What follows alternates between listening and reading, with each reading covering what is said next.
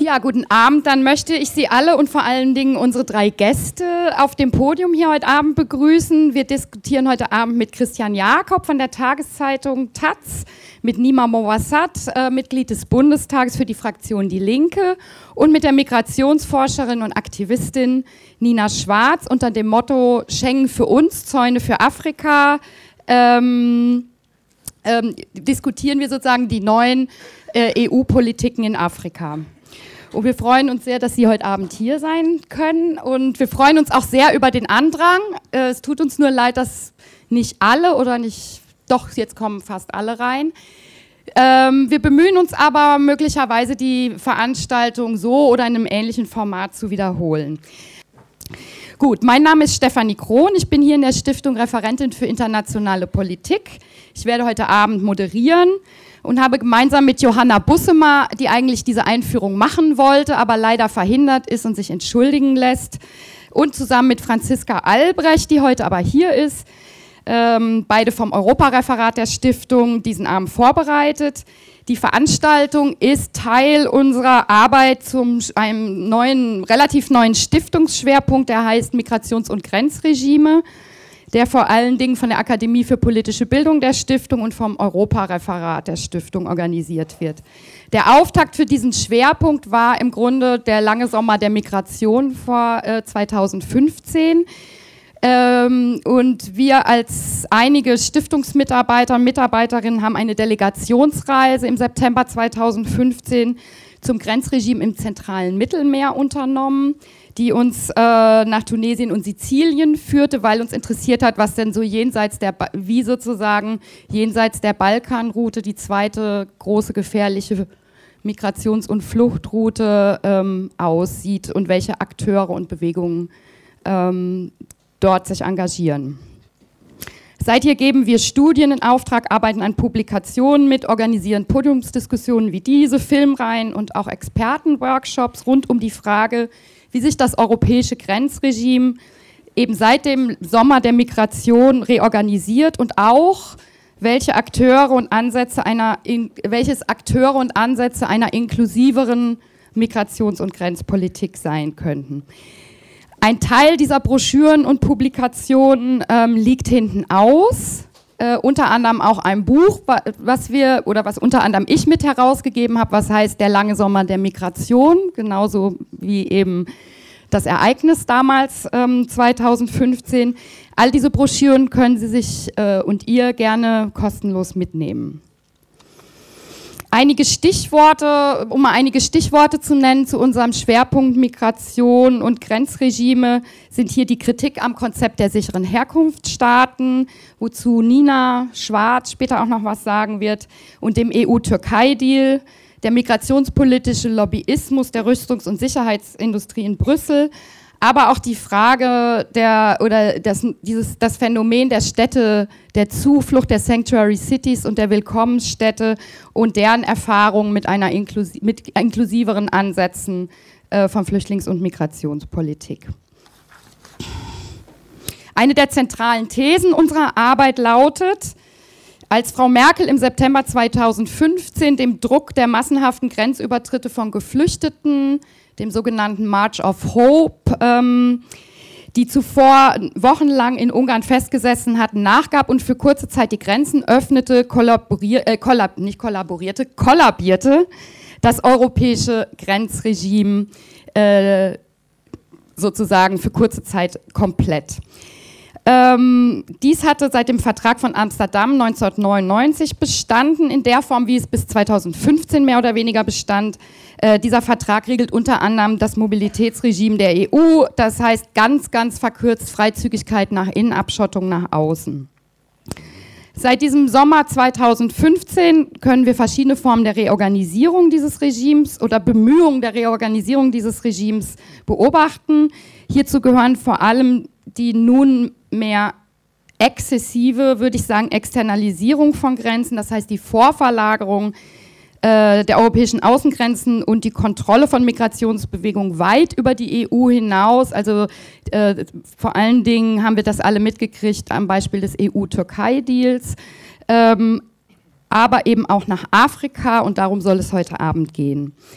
Mit diesen aktuellen Formen der Migrationskontrolle und Vorverlagerung der EU-Grenzen nach Afrika haben sich Christian Jakob hier zu meiner Rechten, zu dem ich gleich auch noch ein bisschen mehr sagen werde, ähm, und mehr als 20 weitere Journalisten und Journalistinnen in dem Rechercheprojekt der Taz Migration Control über Monate beschäftigt.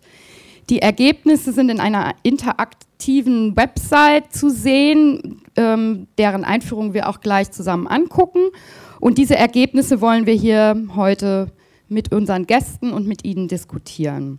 Jetzt aber erstmal noch ein paar Worte zu den Gästen eben. Christian Jakob zu meiner Rechten hat Soziologie und Global Studies an vielen Orten studiert, in Berlin, Bremen, Mailand, Buenos Aires und in Indien, in Delhi. Seit 2006 ist er Redakteur der Taz und seit 2014 Reporter der Taz. Er ist bestimmt vielen bekannt äh, durch seine Artikel in, in, der Taz und auch woanders als Experte für deutsche und europäische Migrations- und Asylpolitik. Und er wurde auch 2015 für seine Berichterstattung zur Asylpolitik äh, für den Journalistenpreis Der lange Atem nominiert. Christian Jakob ist auch Autor mehrerer Bücher. Zuletzt ist von ihm vergangenes Jahr erschienen im Christoph Links Verlag, stimmt das? die Bleibenden wie Flüchtlinge Deutschland seit 20 Jahren verändern. Und auch für die Stiftung hat er eine Broschüre gemacht, äh, Refugees Welcome, die auch hinten liegt. Nina Schwarz ist Ethnologin, Mitglied des Netzwerkes Kritische Migrations- und Grenzregimeforschung und Stipendiatin der Rosa-Luxemburg-Stiftung.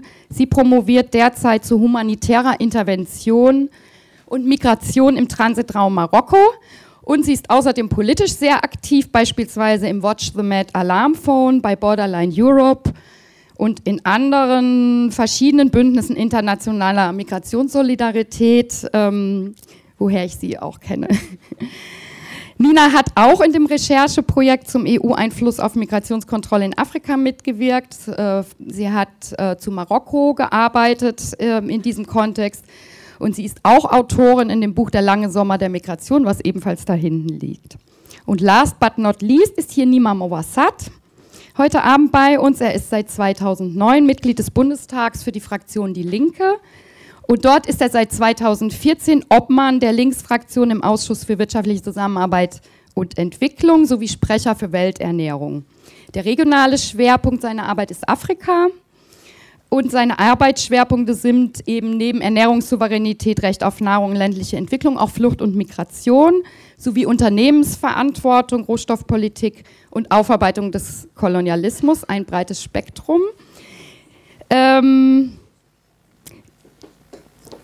zuletzt war Nima Mowassat, der die deutsche und iranische Staatsbürgerschaft betrifft, deswegen ist es auch so eine ganz eigene äh, verflocht, aktuelle Verflochtenheit mit dem Thema Migration in den Medien. Ich habe ein Interview gelesen von Ihnen, weil er vom sogenannten Muslim-Ban der Trump-Regierung betroffen war und nun nicht mehr, weil das, glaube ich, gestrichen wurde. Ne? Seit heute nicht mehr.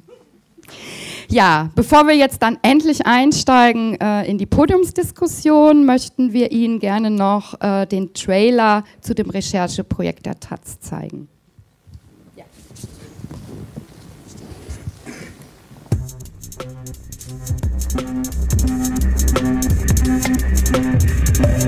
ähm,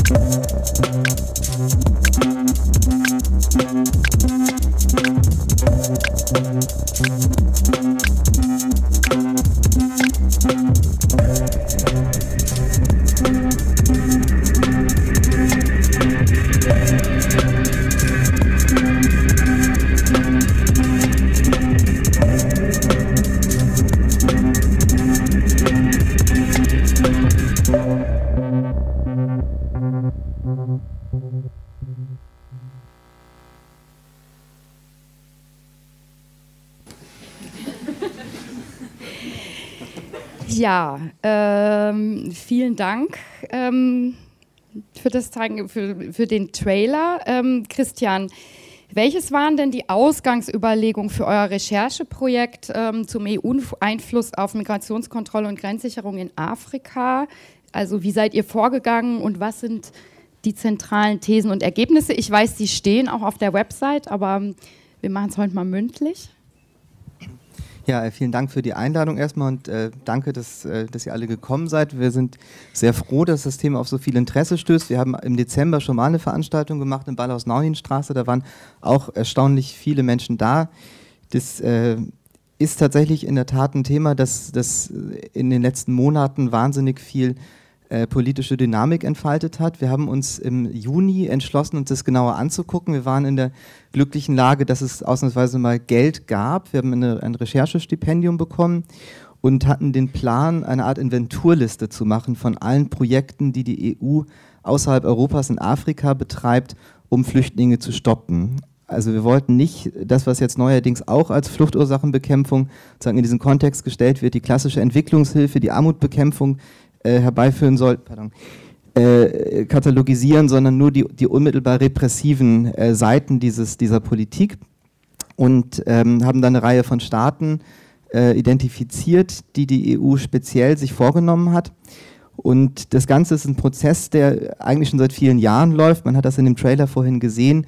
Äh, diese Rücknahmeabkommen, die da angedeutet waren mit diesen kleinen Icons, die sind von verschiedenen EU-Staaten mit afrikanischen Ländern schon seit langer Zeit verhandelt worden. Es gab auch eine Reihe von Verträgen, die tatsächlich abgeschlossen worden sind. Aber in den letzten, im letzten Jahr hat sich das nochmal ganz äh, erheblich intensiviert. Während dieses Sommers der, der, Migration, von dem schon die Rede war, hat man einerseits sich äh, große Gedanken darüber gemacht, was man in Richtung Balkanroute und Mittlerer Osten unternehmen will. Das Ergebnis war der unsägliche EU-Türkei-Deal. Aber gleichzeitig hat man auch darüber nachgedacht, wie man in Richtung Afrika die Migrationspolitik nach vorne äh, denken kann von Seiten der EU und diesen Prozess der Vorverlagerung des europäischen Grenzregimes nochmal intensivieren kann. Das Ergebnis war, dass im November 2015 es einen Gipfel gab zwischen der Afrikanischen Union und der EU in Malta, in Valletta, und dass da ähm, die Europäer relativ unverblümt gesagt haben, wir äh, gedenken euch jetzt mehr Geld zu geben, als es in der Vergangenheit der Fall war. Es soll zu eurem Schaden nicht sein, aber sorgt dafür, dass keine Leute mehr kommen. Das ist von den afrikanischen Staaten mit äh, relativer Zurückhaltung aufgenommen worden. Das, ähm, äh, es war sozusagen nicht, nicht so, dass ähm, das mit großer Freude dann gesagt wurde, kein Problem, wir unterschreiben Rücknahmeabkommen, äh, wir lassen Frontex ins Land, sondern erstmal äh, vorsichtig signalisiert wurde, wir äh, verschließen uns dem jetzt nicht vollständig, aber es gab keine konkreten Zusagen. Die EU hat äh, in Malta einen Fonds aufgelegt, den Europäischen Trustfonds für Afrika, in dem am Anfang zwei Milliarden Euro eingestellt worden sind, aus dem Projekte bezahlt werden sollen, die die afrikanischen Länder sagen, dazu motivieren sollen, sich an dieser ähm, Verlagerung des Grenzregimes in ihre eigenen Territorien hinein zu beteiligen. Das sind ganz unterschiedliche Formen von Projekten. Das sind zum Teil Dinge, die bislang unter dem Label Entwicklungshilfe gelaufen wären. Zum Teil sind es aber auch Projekte, die ganz klar auf die Aufrüstung von Grenzen und auf die Präsenz von europäischer äh, Grenzkontrolltechnologie in Afrika abzielen. Ähm, der Hintergrund ist, dass die Zahlen äh, von Asylanträgen, Asylantragstellern aus Afrika in den letzten fünf Jahren zwar vergleichsweise niedrig waren, wenn man das mit anderen Herkunftsregionen vergleicht. Es waren ungefähr 700.000 zwischen 2010 und 2015. Äh, die sind aber stark angestiegen. Und ähm, die, die Szenarien, die in den europäischen Hauptstädten äh, gezeichnet werden, sind die, dass dieser Anstieg also weiter zunehmen wird. Äh, der deutsche Entwicklungsminister Müller hat neulich von dramatischer Migration aus Afrika gesprochen, äh, die, da, die also drohen soll. Und äh, die Strategie ist, dass man also den afrikanischen Ländern äh, zweierlei anbietet, äh, mehr Geld und ähm, sozusagen eine, eine, Form von, von verstärkter Kooperation gleichzeitig aber auch Sanktionen angedroht hat. Das war nicht gleich am Anfang so. Am Anfang ist sozusagen erstmal nur äh, das, das Geld äh, angeboten worden. Nach einigen Monaten hat sich dann aber gezeigt, dass die afrikanischen Staaten nicht so äh, reagiert haben, wie die EU sich das gewünscht hat. Und die, die, die Ungeduld ist sozusagen gestiegen. Das hat auch damit zu tun, dass die Flüchtlingszahlen in Italien im ersten Halbjahr 2016 stark nach oben gegangen sind. Und das hat dann dazu geführt, dass im, im vergangenen Juni die EU eine, ihre Afrika-Politik neu formuliert hat. Da hat man einen, das nannte sich dann Europäischer Partnerschaftsrahmen für Afrika artikuliert und der ist dann, äh, der, da wurden dann andere Töne angeschlagen. Da ist also sehr viel deutlicher von Sanktionen gesprochen worden. Da hat man gesagt, dass alle Hebel und Mittel, Instrumente, die wir haben, diesem Ziel sozusagen ähm, äh, für dieses die Erreichen dieses Zieles genutzt werden sollen. Das ist nicht nur die Entwicklungshilfe, das ist auch der Handel. Also afrikanischen Staaten wurden Nachteile beim, Import, beim Export in die EU angedroht, wenn sie sich also diesen, äh, diesen Maßnahmen verweigern und eben eine weitere Konzentration von Entwicklungshilfe. Die EU wollte verschiedene Dinge dafür, die aber alle auf das Gleiche hinauslaufen. Das wichtigste, die wichtigste Forderung war die Unterzeichnung von Rücknahmeabkommen, das was in dem Trailer gerade auch schon äh, ange, angerissen worden ist. Die afrikanischen Länder sollen sich nochmal extra sagen, ausdrücklich bereit erklären, das zu tun, wozu sie eigentlich ohnehin verpflichtet sind, nämlich ihre eigenen Bürger zurückzunehmen, wenn sie abgeschoben werden sollen das, äh, der Hintergedanke dabei ist, dass in der äh, äh, häufig äh, Abschiebungen daran scheitern, dass es keine Papiere gibt und die äh, Botschaften der afrikanischen Staaten nicht so agieren, wie sich die deutschen Ausländerbehörden oder die europäischen Ausländerbehörden das wünschen und immer gleich Abschiebepapiere ausstellen. Die Staaten sollten sich also verpflichten, diese Praxis zu ändern und sozusagen schneller und bereitwilliger auf Wünsche der Ausländerbehörden zu reagieren und Abschiebepapiere zu unterzeichnen. Ähm, das, was, was da angedacht war, geht aber noch weiter für den Fall, dass das nicht geschieht. Dass also diese Papiere von den Botschaften nicht schnell genug wie gewünscht kommen, sollten die afrikanischen Länder außerdem noch akzeptieren, dass in Zukunft Abschiebungen stattfinden können mit sogenannten Laissez-Passés. Das sind Passersatzpapiere, bei denen der Clou ist, dass der, dass der abschiebende Staat die selber ausstellen kann, die Botschaften also gar nicht braucht. Das ist natürlich ein wahnsinniger Eingriff in die Souveränität dieser Staaten, wenn also jetzt beispielsweise Deutschland für Tunesier ein, ein passartiges Dokument ausstellen kann. Diese Vorstellung gibt es in Brüssel schon lange, also das ist nichts Neues. Die EU hatte das seit langer Zeit eigentlich sich so äh, gewünscht, dass es äh, möglich sein würde. Das hat aber bislang kein afrikanischer Staat zugelassen. Und Teil dieser Verhandlungen, die da also aufgenommen worden sind, war, die afrikanischen Länder sollen in Zukunft das hinnehmen, wenn in Abschiebeflugzeugen Leute sitzen, die gar kein richtiges Reisedokument haben, sondern nur dieses Formular. Das ist ein ganz simples, ähm, standardisiertes äh, Formular, auf dem die, die Grenzpolizei in der Regel des Abschiebelandes die vermutete Staatsbürgerschaft und die vermutete, vermuteten persönlich, persönlichen Daten der Leute einträgt und damit also eine Abschiebung durchführen kann. Man kann sich leicht vorstellen, was das für Konsequenzen hätte. Man könnte komplett an den Botschaften vorbei sich äh, jede Form von Identitätsdokumentsbeschaffung sparen und einfach die Leute äh, kurzerhand in alle möglichen Länder abschieben, die diese Abkommen unterzeichnet haben. Das äh, wäre also eine, eine, sehr starke Veränderung gegenüber dem jetzigen Zustand. Ähm, eine ein anderer äh, Bereich, äh, der, auf den die EU stark abgezielt hat, ist die Zusammenarbeit mit der Europäischen Grenzschutzagentur Frontex. Das ist an sich auch nichts Neues. Frontex hat schon vor längerer Zeit angefangen, jenseits des europäischen Territoriums das zu betreiben, was sie unter Grenzsicherung verstehen. Auch in Afrika, seit ungefähr zwei Jahren gibt es einen Verbund mit, mit mittlerweile 26, glaube ich, afrikanischen Geheimdiensten, die in regelmäßigen Abständen nach Warschau eingeladen werden und da einen Informationsaustausch mit der Frontex-Zentrale betreiben. Die Vorstellung ist die, dass äh, also sehr früh die europäischen Behörden wissen, wenn es beispielsweise neue Migrationskorridore gibt. Das hat man jetzt intensiviert und ähm, eine, eine, gemeinsame Datenbank errichtet, die also auf der einen Seite von den afrikanischen Geheimdiensten, die in diesem Bund äh, dabei sind, gefüttert werden und sozusagen in Echtzeit von, von Frontex abgerufen werden können. Eine andere äh, Schiene dieser, dieser Externalisierung ist, dass Europa sich wünscht, dass die afrikanischen Länder ihre, äh, ihre äh, Personenregister biometrisieren. Dass es also für in Zukunft biometrische, maschinenlesbare äh, Pässe oder Personaldokumente gibt, die äh, eindeutig einer Person zuzuordnen sind. Auch da gibt es einen Hintergedanken, nämlich den, wenn so ein Pass ausgestellt ist, den kann man natürlich auch wegwerfen und kommen und damit sozusagen versuchen, seiner Abschiebung zu entgehen. Wenn es diese Daten aber gibt, die sind ja dann auch irgendwo gespeichert, in der Regel in den Herkunftsländern, dann können die auch abgefragt werden. Und äh, das ist so ein anderes Szenario, mit dem die EU versucht, dieses Abschiebe, äh, sozusagen die Abschiebungen zu beschleunigen oder zu intensivieren, dass also künftig, wenn, wenn ein Zustand hergestellt sein würde, in dem äh, flächendeckend afrikanische Bürger sozusagen, bevor sie ein Reisedokument bekommen, ihre biometrischen Daten abgeben können und da ein Datenabgleich stattfindet, man also genau weiß mit einfacher Abfrage, wo kommt die Person her und dann kann die dahin abgeschickt werden.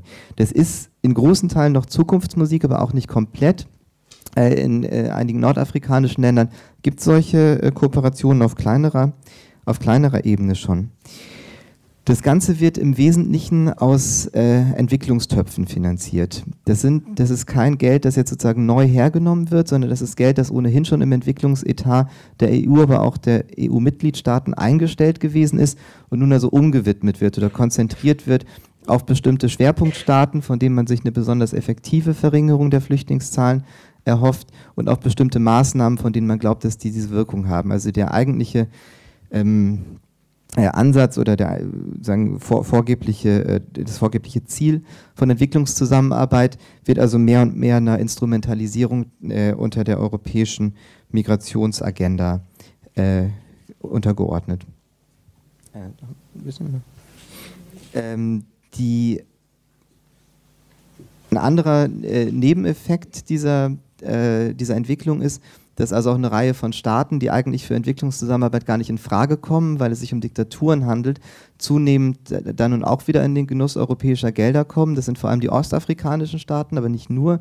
Also beispielsweise Sudan, Eritrea oder auch Äthiopien, eigentlich alles Länder, die wegen ihrer katastrophalen Menschenrechtslage gar nicht als Partner äh, normalerweise in Frage kommen würden aber für die, für die Migrationskontrolle wichtig sind, zum Teil, weil es, weil es Transitländer sind, zum Teil, weil sie selber Herkunftsländer von Flüchtlingen sind, sind also nun Projektpartner der Deutschen Gesellschaft für internationale Zusammenarbeit oder anderer EU-Projekte, wo dann über dieses, unter dieser Überschrift der Migrationsverhinderung oder der Fluchtursachenbekämpfung eben in diktatorische Regime Geld fließt, die eigentlich äh, gar nichts bekommen dürften. Das führt unter anderem zu einer Intensivierung von Internierung. Auch das war an dem Trailer gerade schon angerissen. Äh, diese Flüchtlingsknäste, die es in Afrika gibt, die sind nicht neu. Die gab es zum Teil vorher schon, also auch vor dieser diplomatischen Offensive. Aber nun äh, fließt eben Geld in diese Staaten, verbunden mit, der, mit dem relativ klar formulierten Wunsch, sorgt dafür, dass weniger kommen, sonst äh, gibt es weniger Geld. Das hat natürlich zur Folge, dass auch die Tendenz zur Internierung äh, steigt. Man hat das jetzt in den letzten Tagen vielleicht, wird das in den Nachrichten gesehen, über äh, Libyen ist bekannt geworden, dass selbst die deutsche Botschaft in, äh, in Niamey in ähm, Niger, die darüber eine Untersuchung äh, angestellt hat, wie die Zustände in Internierungseinrichtungen für irreguläre Migranten in Libyen sind, von KZ-ähnlichen äh, Zuständen äh, gesprochen hat. Also dass die Zustände da katastrophal waren, das war seit langer Zeit bekannt. Was da jetzt in den letzten Tagen rausgekommen ist, war nochmal äh, eine Spur äh, stärker als das, was man ohnehin schon wusste. Libyen ist ein Extremfall, aber in vielen anderen Ländern gibt es ähnliche Praktiken, Flüchtlinge einfach einzusperren, teils um sie danach zurückzubringen, teils als, aus Gründen der Abschreckung, in der Hoffnung, dass die also dann von sich aus nicht mehr kommen. Eine andere Folge ist, dass Staaten zum Teil dazu übergegangen sind, die Transitrouten äh, stärker zu kontrollieren. In der vergangenen Woche war die Vizechefin der International Organization for Migration aus Niger in Berlin und hat berichtet, was, äh, was Flüchtlinge, die aus Richtung Libyen zurückgekommen sind nach Niger, ihr erzählt haben.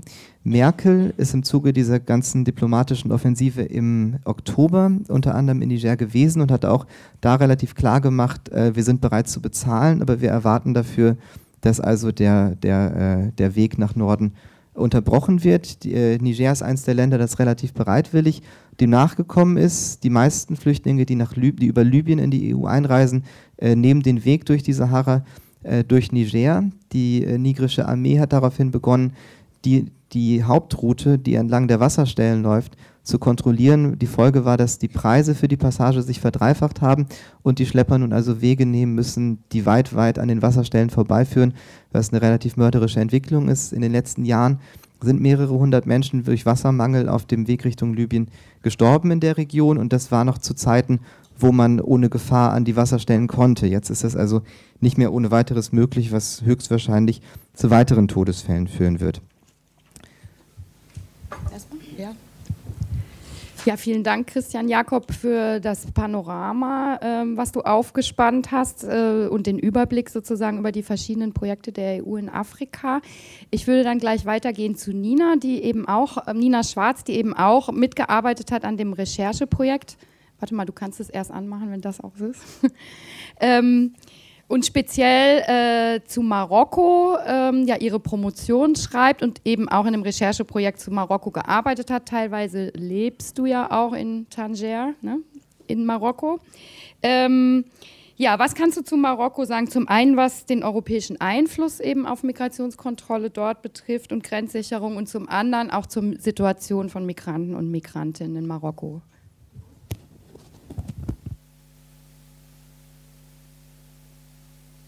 Hallo? Ja, okay. Ja, herzlichen Dank für die Einladung, auch von mir.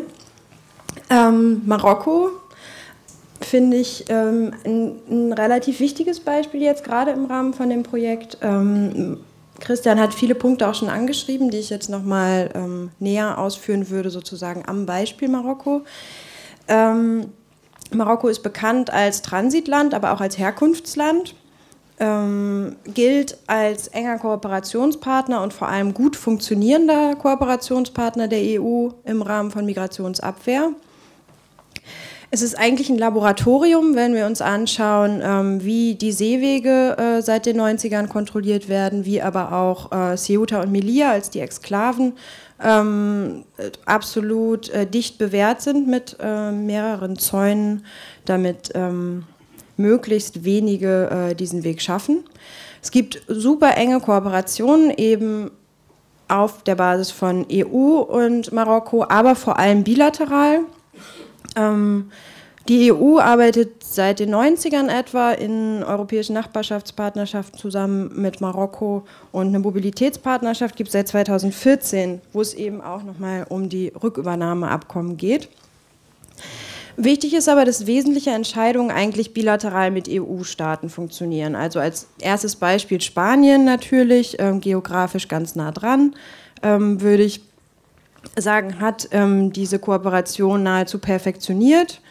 Ähm, es gibt eine ganz enge Zusammenarbeit, was ähm, Rückführungen betrifft, ähm, legale und illegale, also auch Pushbacks auf hoher See oder ähm, über die Zäune beziehungsweise durch die Zäune, durch Türen zurück auf marokkanischem Boden finden ganz regelmäßig statt. Ähm,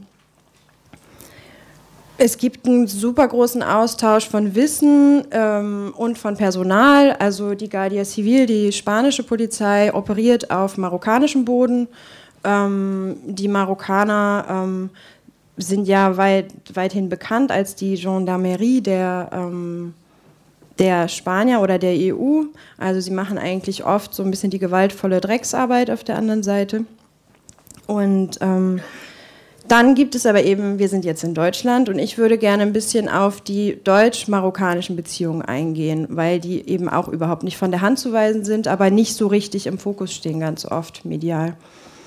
Ähm, es gab eben ein super großes Interesse, vor allem im letzten Jahr ähm, Deutschlands innerhalb Marokkos in Bezug auf die Rück Rücknahmeabkommen, ähm, das, was Christian gerade erwähnt hat.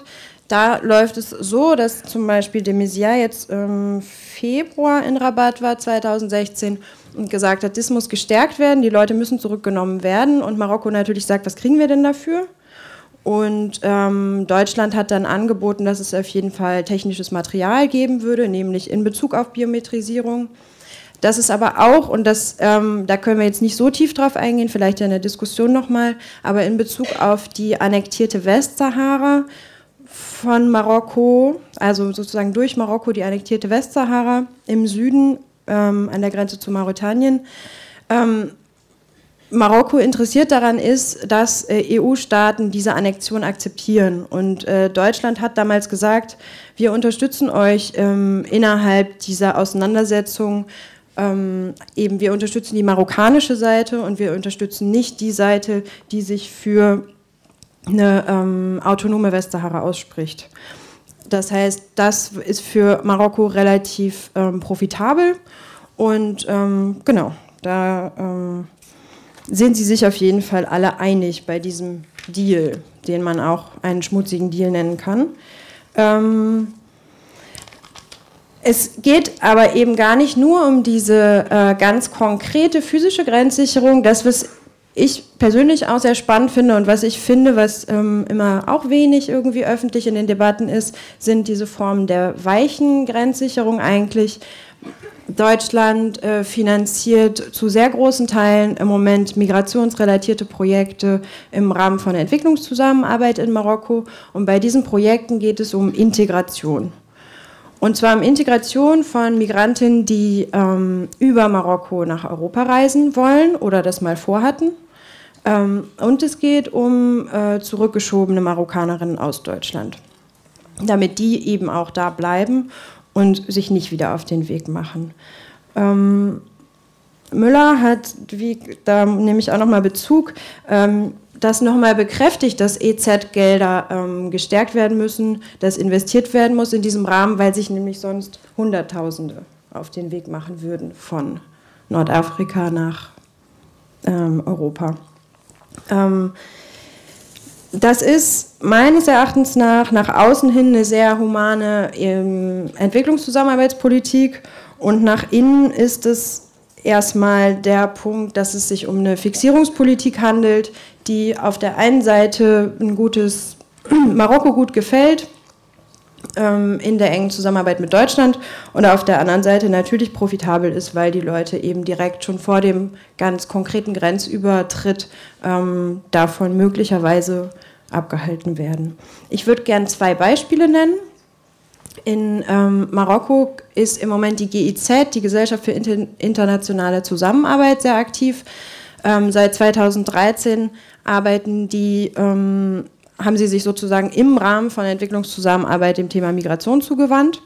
Und die lancieren ähm, im Moment Projekte ähm, durchs BMZ finanziert natürlich und durchs Auswärtige Amt ähm, zu Asyl, Flucht und Integration. Und ähm, in Bezug auf Asyl geht es darum, dass die Bundesregierung, im, dass die GEZ im Auftrag der Bundesregierung ähm, die marokkanische Regierung dabei berät, wie man gute Asyl Asylgesetze umsetzen kann, wie die überhaupt ausformuliert werden kann, also nach deutschem Vorbild. Ähm, die Marokkaner lassen sich da aber relativ wenig reinreden, muss man dazu sagen. Die haben eigentlich nicht so ein großes Interesse an der Zusammenarbeit mit der GEZ. Ähm, es gibt dann ein Integrationsprojekt, was ähm, jetzt über, an, gerade angelaufen ist und über drei Jahre läuft. Und da geht es darum, ähm, dass Kommunen in Marokko sensibilisiert werden sollen für Integrationsprojekte.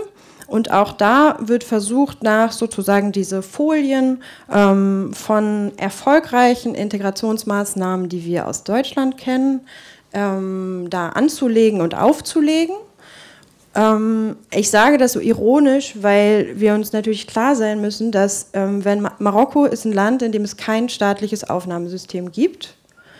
Ähm, es, geht, es geht sozusagen, gehen Sie erst den Schritt zwei, bevor der Schritt eins überhaupt ähm, überhaupt fertig gegangen ist. Also diese Integrationsprojekte stehen absolut auf ganz, ganz äh, wackeligen Füßen. Ähm, die GEZ arbeitet ähm, mit verschiedenen Vereinen zusammen in Marokko, die also sozusagen offiziell arbeiten sie mit verschiedenen Vereinen zusammen, die sich im Bereich Migration ähm, verorten bei, nach Recherchen durch verschiedene Leute, die ich auch gemacht habe, ist dann aber auch rausgekommen, dass die meisten Vereine, mit denen die GEZ offiziell zusammenarbeitet, gar nichts davon wissen, dass sie mit denen zusammenarbeiten, beziehungsweise dass es Kooperationen gibt. Und sie werden in Broschüren als Best-Practice-Beispiele zum Thema Integration benannt. Und die entsprechenden Vereine haben sich ganz offiziell auch dagegen gestellt und haben gesagt, ähm, wir halten von Integrationsprojekten im Norden von Marokko überhaupt nichts ähm, vor allem in den Regionen eben im Norden von Marokko, wo es zu anhaltenden Gewalt, ähm, Gewalt gegenüber von Migrantinnen kommt durch Festnahmen, Abschiebungen und Internierung. Das ist das Projekt der GEZ. Ähm, es gibt ein anderes Projekt, das ist die Caritas. Alle kennen die Caritas ja auch hier. Äh, die Caritas ist in Marokko ein total wichtiger Akteur im Bereich humanitäre Hilfe für Migrantinnen. Ähm, es gibt eben, wie gesagt, kein staatliches Aufnahmesystem, aber es gibt auch keine staatlich, also es gibt auch keine Möglichkeit der Versorgung aus staatlicher Hand. Ähm, die Caritas ähm, betreibt drei Anlaufzentren in Marokko, in Rabat, in äh, Casablanca und in Tanger. Und diese Anlaufzentren werden jetzt seit 2016 zu 50 Prozent aus deutschen Mitteln finanziert, und zwar von dem BMZ, also von dem Entwicklungshilfeministerium über die Caritas Deutschland zur Caritas Marokko, ähm, sodass sozusagen erstmal die Caritas-Gelder eigentlich von der Caritas Deutschland kommen, sie kommen aber von der Bundesregierung. Und ähm, in diesen Projekten, und das ist super interessant, sich jetzt anzugucken, ging es bei der Caritas vor allem ähm, noch vor einem Jahr um humanitäre Nothilfe. Darum zu gucken, was braucht gerade jemand ähm, und direkte Verpflegung sozusagen. Das hat sich jetzt gewandelt. Ah, und es ging vor allem darum, äh, die Rechte von Migrantinnen sichtbar zu machen. Also es wurden Kampagnen finanziert durch EU-Gelder, ähm, in denen es darum ging zu zeigen, hier Marokko wird jetzt auch Einwanderungsland ähm, und dieses Thema Flucht und Migration muss irgendwie sichtbarer werden.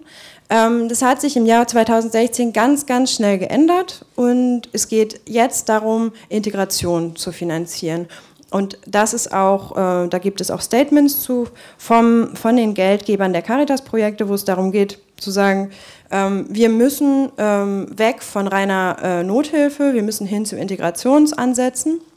Und die Caritas steht jetzt vor der paradoxen Aufgabe, äh, Migranten in einem Land zu integrieren, in dem es kein Aufnahmesystem gibt. Also sozusagen die Leute, den Leuten Weg in marokkanische Institutionen zu ebnen, ähm, die erstmal überhaupt kein Interesse an ihnen haben und ähm, in denen absolut äh, institutionalisierter Rassismus vorherrscht.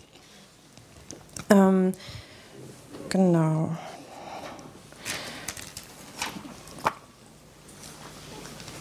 Vielleicht, um das nochmal kurz zu kontextualisieren, würde ich versuchen, kurz, ich weiß nicht genau, wie viel Zeit ich habe, auf die, äh, so die Lebenssituation von Migrantinnen in Marokko einzugehen.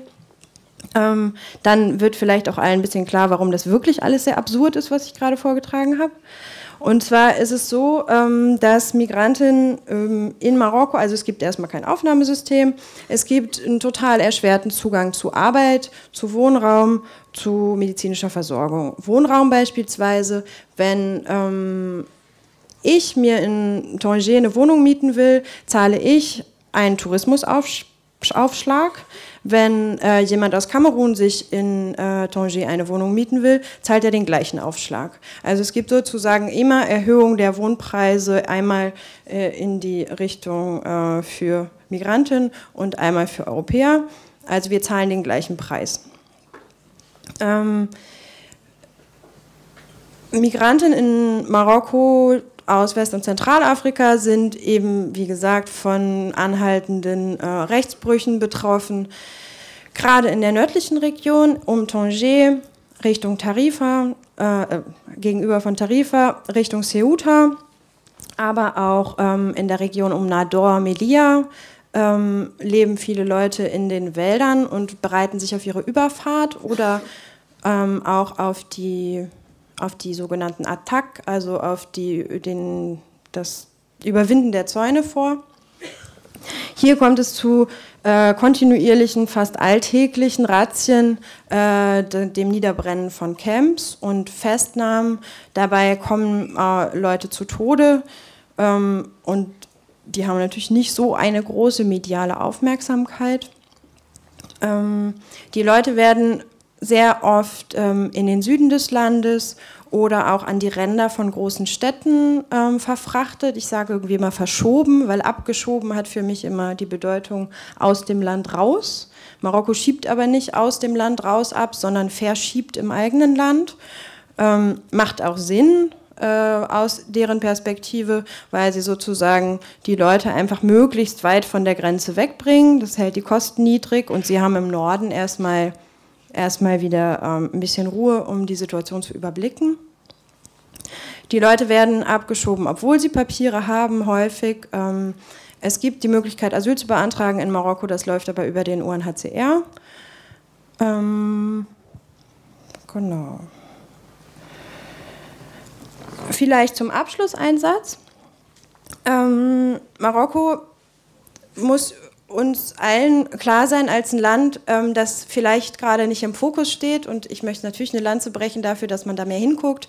Aber ich denke, es macht auch unabhängig von meiner subjektiven Wahrnehmung Sinn, ähm, wenn wir uns die Türkei angucken ne, oder andere Orte, die im Moment sehr präsent sind, herrscht aber in Marokko, Marokko ist still, aber es herrscht eine absolute Repression, da kann ich dann gleich auch noch was dazu sagen.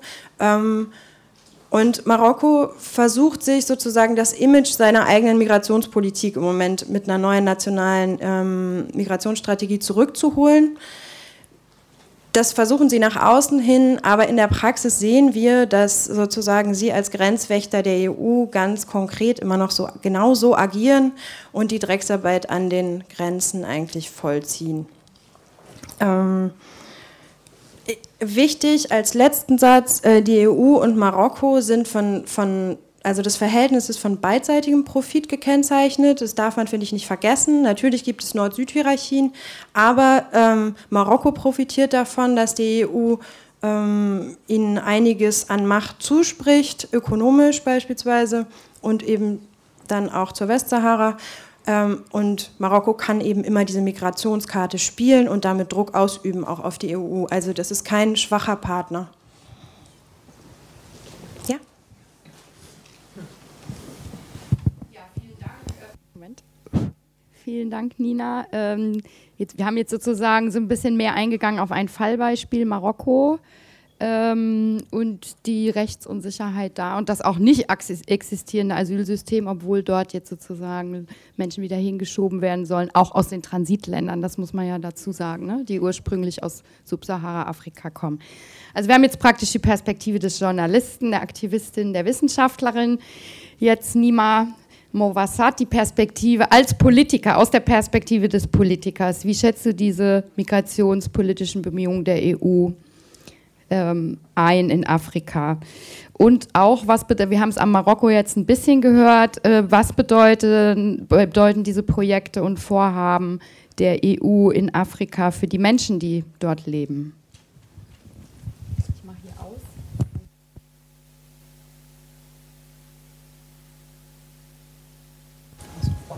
Jetzt geht's, ja. Gut, super. Ähm, ja, erstmal auch herzlichen Dank für die Einladung. Ich finde es sehr gut, dass wir über ein Thema diskutieren, nämlich die europäische Abschottungspolitik Richtung Afrika. Man kann auch sagen, die Festung Europa zieht ihre Grenzen ähm, nach draußen, weit draußen. Ähm, ähm, also ein Thema, das leider in der Öffentlichkeit, ähm, da macht die Taz eine löbliche Ausnahme, aber insgesamt in der Öffentlichkeit doch leider viel zu wenig beachtet wird.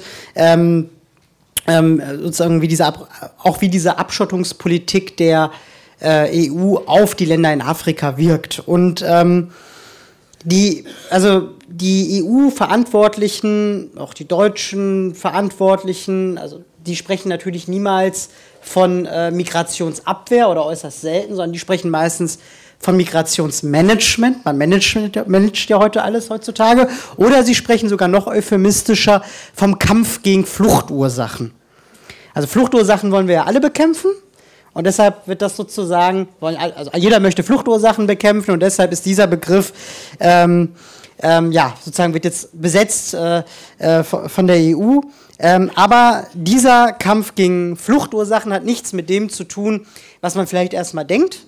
Das, was die EU unter Kampf gegen Fluchtursachen versteht, hat viele Parallelen zum sogenannten Krieg gegen den Terror ziehe mal die Parallele, weil man wahrscheinlich, ich mache auch, ich begründe das gleich auch mal, ähm, weil man wahrscheinlich das sich am besten dadurch vorstellen kann. Also zu den Parallelen vielleicht mal.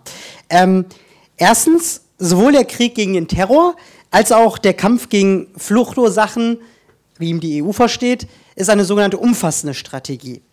Sie ist sozusagen ein zentrales Politikfeld ähm, in den Beziehungen zu Afrika. Es ist ein Paradigmenwechsel. Ähm, die Beziehungen, Beziehungen zu, insbesondere zu afrikanischen Ländern werden neu definiert äh, nach der Frage sozusagen, wie können wir am besten Migrantinnen und Migranten abwehren. Ähm, das ist sozusagen das Leitmotiv und alle Bereiche, sei es die Entwicklungspolitik, die Handelspolitik, die Verteidigungspolitik, ähm, die Wirtschaftspolitik, all das wird eben auf dieses Ziel ausgerichtet, ähm, Menschen vom europäischen Kontinent fernzuhalten. Ähm, und afrikanische Staaten, die hier mitspielen, die kriegen mehr Entwicklungsgelder, die kriegen ähm, bessere Handelsbedingungen, äh, kriegen Wirtschaftsförderung, Investitionsunterstützung, äh, Zugang zum europäischen Markt. Das nennt die Europäische Union More for More. Ihr macht mehr, wir geben euch mehr. Die Kehrseite von More for More ist Less for Less. Das heißt, ihr macht nicht mit, dann kriegt ihr weniger. Das ist sozusagen der erhobene Zeigefinger, der mit einhergeht. Das ist eine Parallele, also dieses allumfassende, sozusagen alle Politik sozusagen auf die Migrationsabwehr, also auf ein bestimmtes politisches Ziel auszurichten.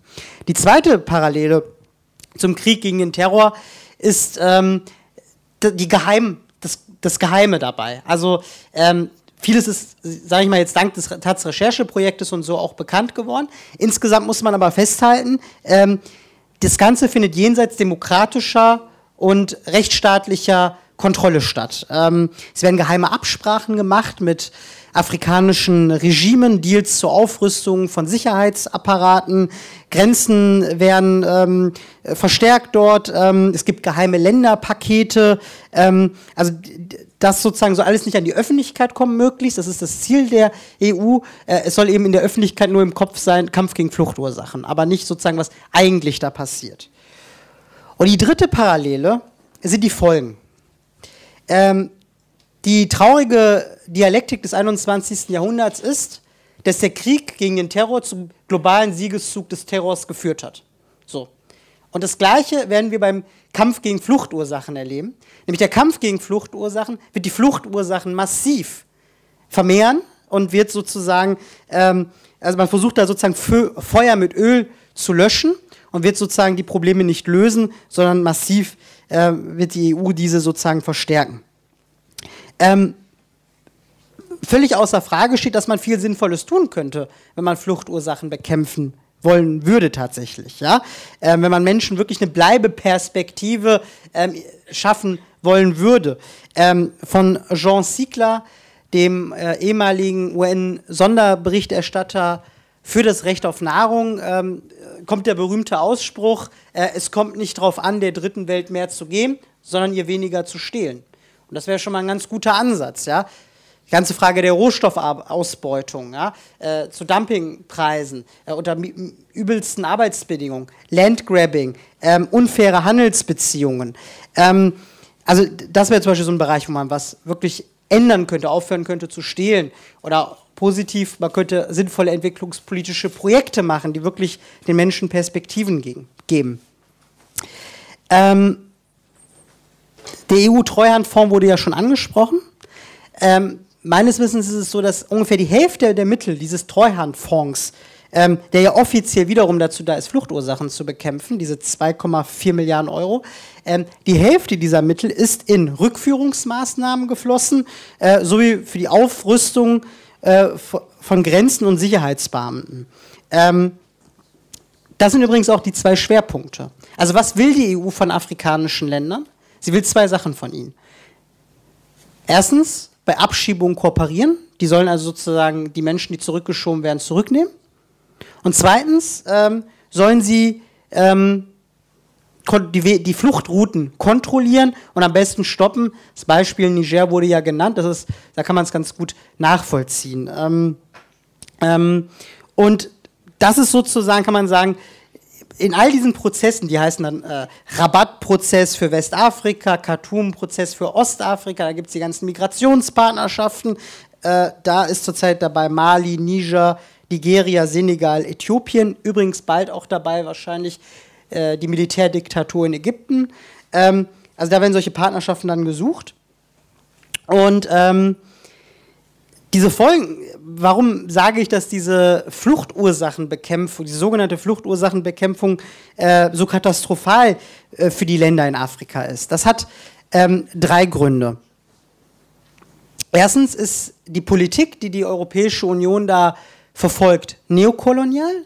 Zweitens ähm, werden politische und wirtschaftliche Integrationsprozesse in Afrika zerstört oder zumindest beschädigt. Und drittens werden autoritäre Regime gestärkt. Erstens neokoloniale Politik, neokoloniale Logik. Ähm, diese europäische Politik und auch deutsche Politik entspringt ja nicht irgendwelchen entwicklungspolitischen Gedankengängen.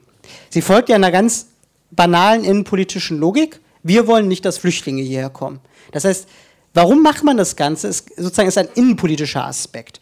Ähm, und diese Innen, dieser innenpolitische Aspekt überlagert alles. Ja, äh, also die Frage, wie kann man sich sozusagen die Flüchtlinge und Migranten vom Leib halten?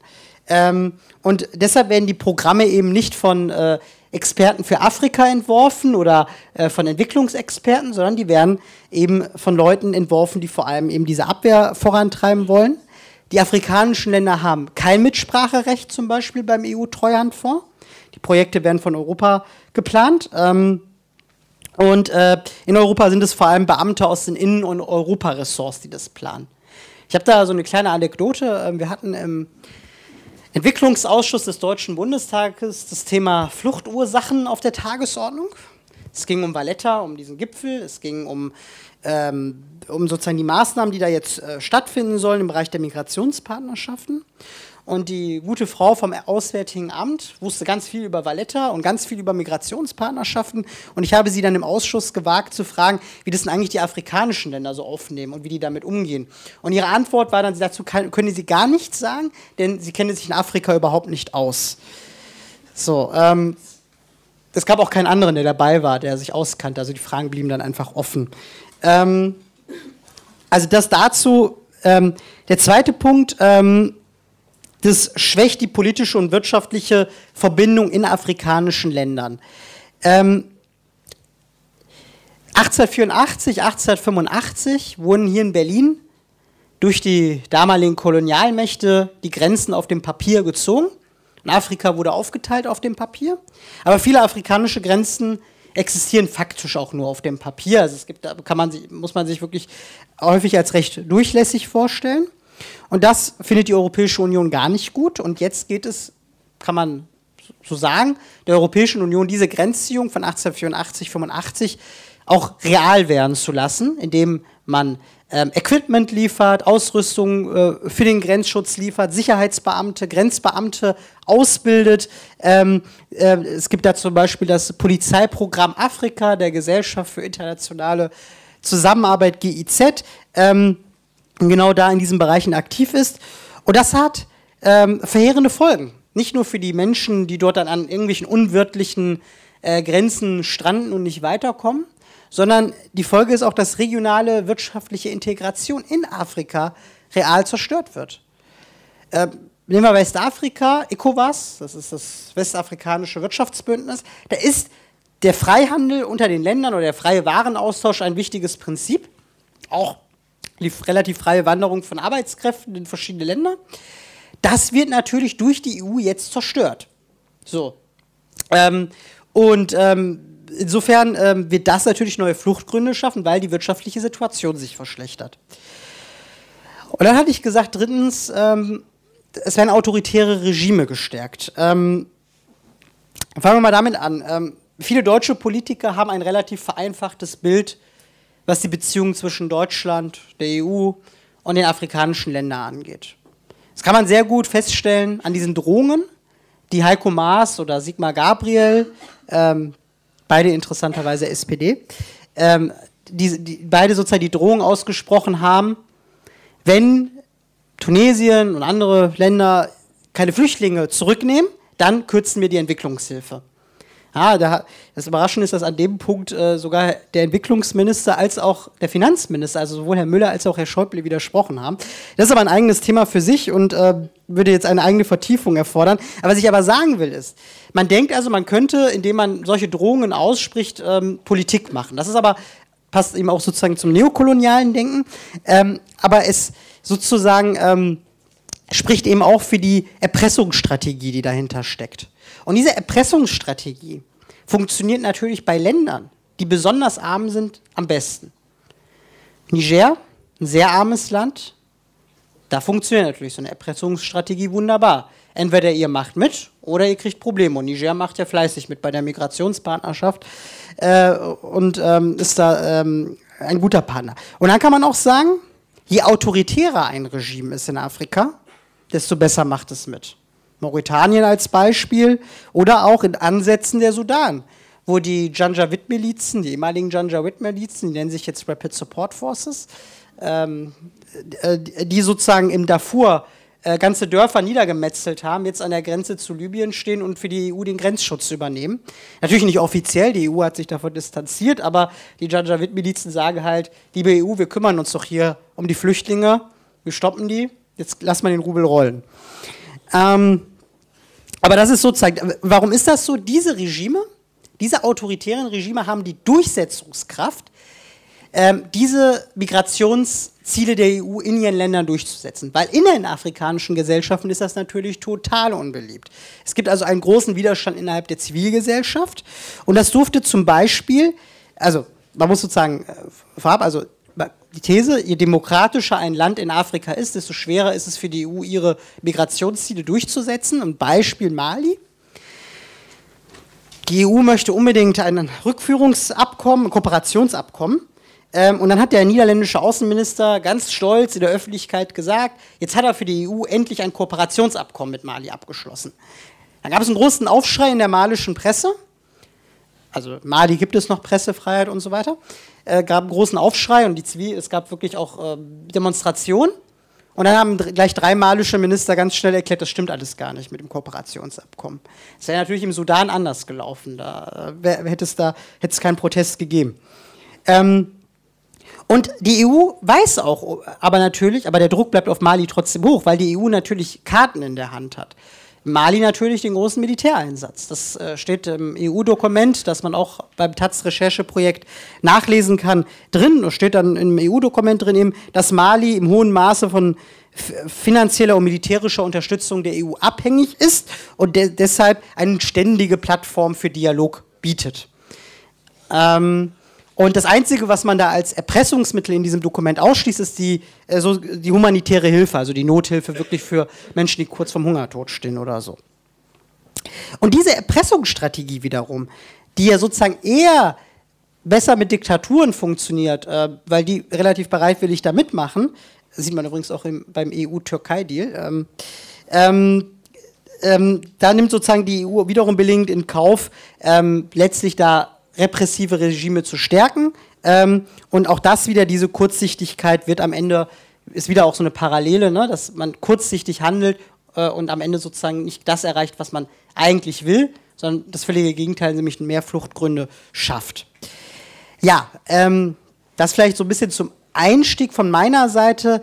Ähm, wenn später noch Zeit ist, würde ich noch ein paar Sätze, äh, können wir mal später gucken, sagen zur Rolle der Deutschen Gesellschaft für internationale Zusammenarbeit weil die doch eine ganz illustre äh, Rolle spielt bei diesen ganzen Sachen. Also zusammenfassend, die EU bekämpft keine Fluchtursachen, äh, sie schafft neue, sie zerstört wirtschaftliche und politische Integration in Afrika und sie stärkt letztlich diktatorische, autoritäre Regime durch eine neokoloniale Politik.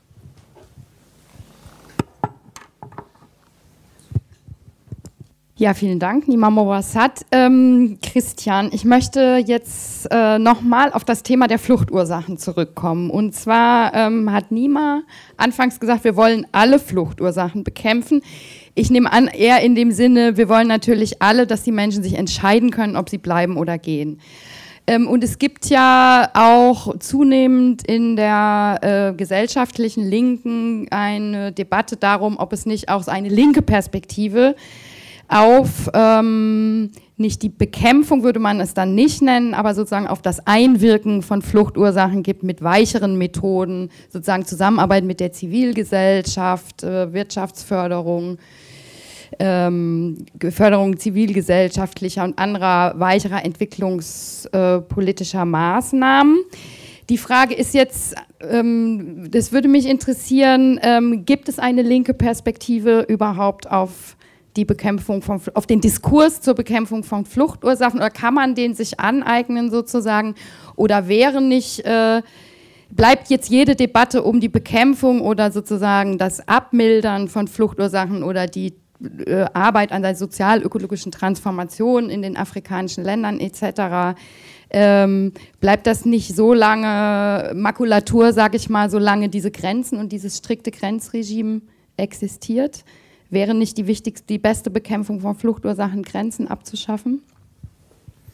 Also es ist ja keineswegs so, dass es keine sinnvollen Projekte gäbe. Dieses ganze, der ganze Bereich der Entwicklungszusammenarbeit, der erstreckt sich ja zum einen auf den, auf den Bereich der Nothilfe, der im Moment ja äh, stärker, für den es einen stärkeren Bedarf gibt denn je. Es gibt eine große Zahl an Konflikten. Die Hilfsorganisationen, die die Opfer dieser Konflikte äh, versorgen müssen, sind massiv unterfinanziert schon seit langer Zeit und jeder Euro, der aus den Etats abgezogen wird, um sich in diesen repressiven Formen von, von äh, Entwicklungszusammenarbeit äh, sozusagen neu äh, äh, umgewidmet zu werden, der fehlt da. Das ist sozusagen ein, ein ganz entscheidender Bereich. Und ansonsten ähm, es gibt ja Vorstellungen von sowas wie einer selbstbestimmten, gerechten Entwicklung, die, äh, die sozusagen in einer partnerschaftlichen Weise stattfinden könnte. Aber das, das, äh, davon kann ja äh, keine Rede sein. Das Gegenteil ist der Fall. Also ich würde das nicht ausschließen, dass, dass ähm, Dinge, die da, dazu beitragen, die wirtschaftliche Entwicklung von, von afrikanischen Ländern zu verbessern, dass die natürlich auch den Effekt hätten, dass Leute weniger die Notwendigkeit sehen, ihre Länder zu verlassen. Aber das wird nie so weit gehen, dass niemand mehr den, den Wunsch verspürt, das Land zu verlassen. Also Migration ist schon eine, eine, eine, menschliche Konstante, das hat es immer gegeben. Das ist der Normalfall, nicht der Ausnahmefall. Die Leute gehen nicht nur, weil die Zustände unerträglich sind, sie gehen auch, weil es sozusagen den, den ganz natürlichen Wunsch gibt, was, was anderes zu sehen, andere in anderen Ländern zu sein, sich umzusehen. Ähm, es kommen verschiedene Sachen zusammen. Das ist eine, eine, sozusagen ganz, ganz heterogenes Bild, was man da sieht. Und ähm, beispielsweise Mali ist ein Land, in dem es eine sehr starke zivilgesellschaftliche Bewegung gibt, die das einfordert, gerechte Entwicklung und äh, die auch sozusagen diese Binarität oder diese Ambivalenz versucht gleichermaßen anzusprechen. Also das Recht zu bleiben, Lebensumstände vorzufinden oder sich in Lebensumständen vorzufinden, die einen nicht aus dem Land treiben, und, also demokratische Zustände, äh, wirtschaftliche Perspektiven.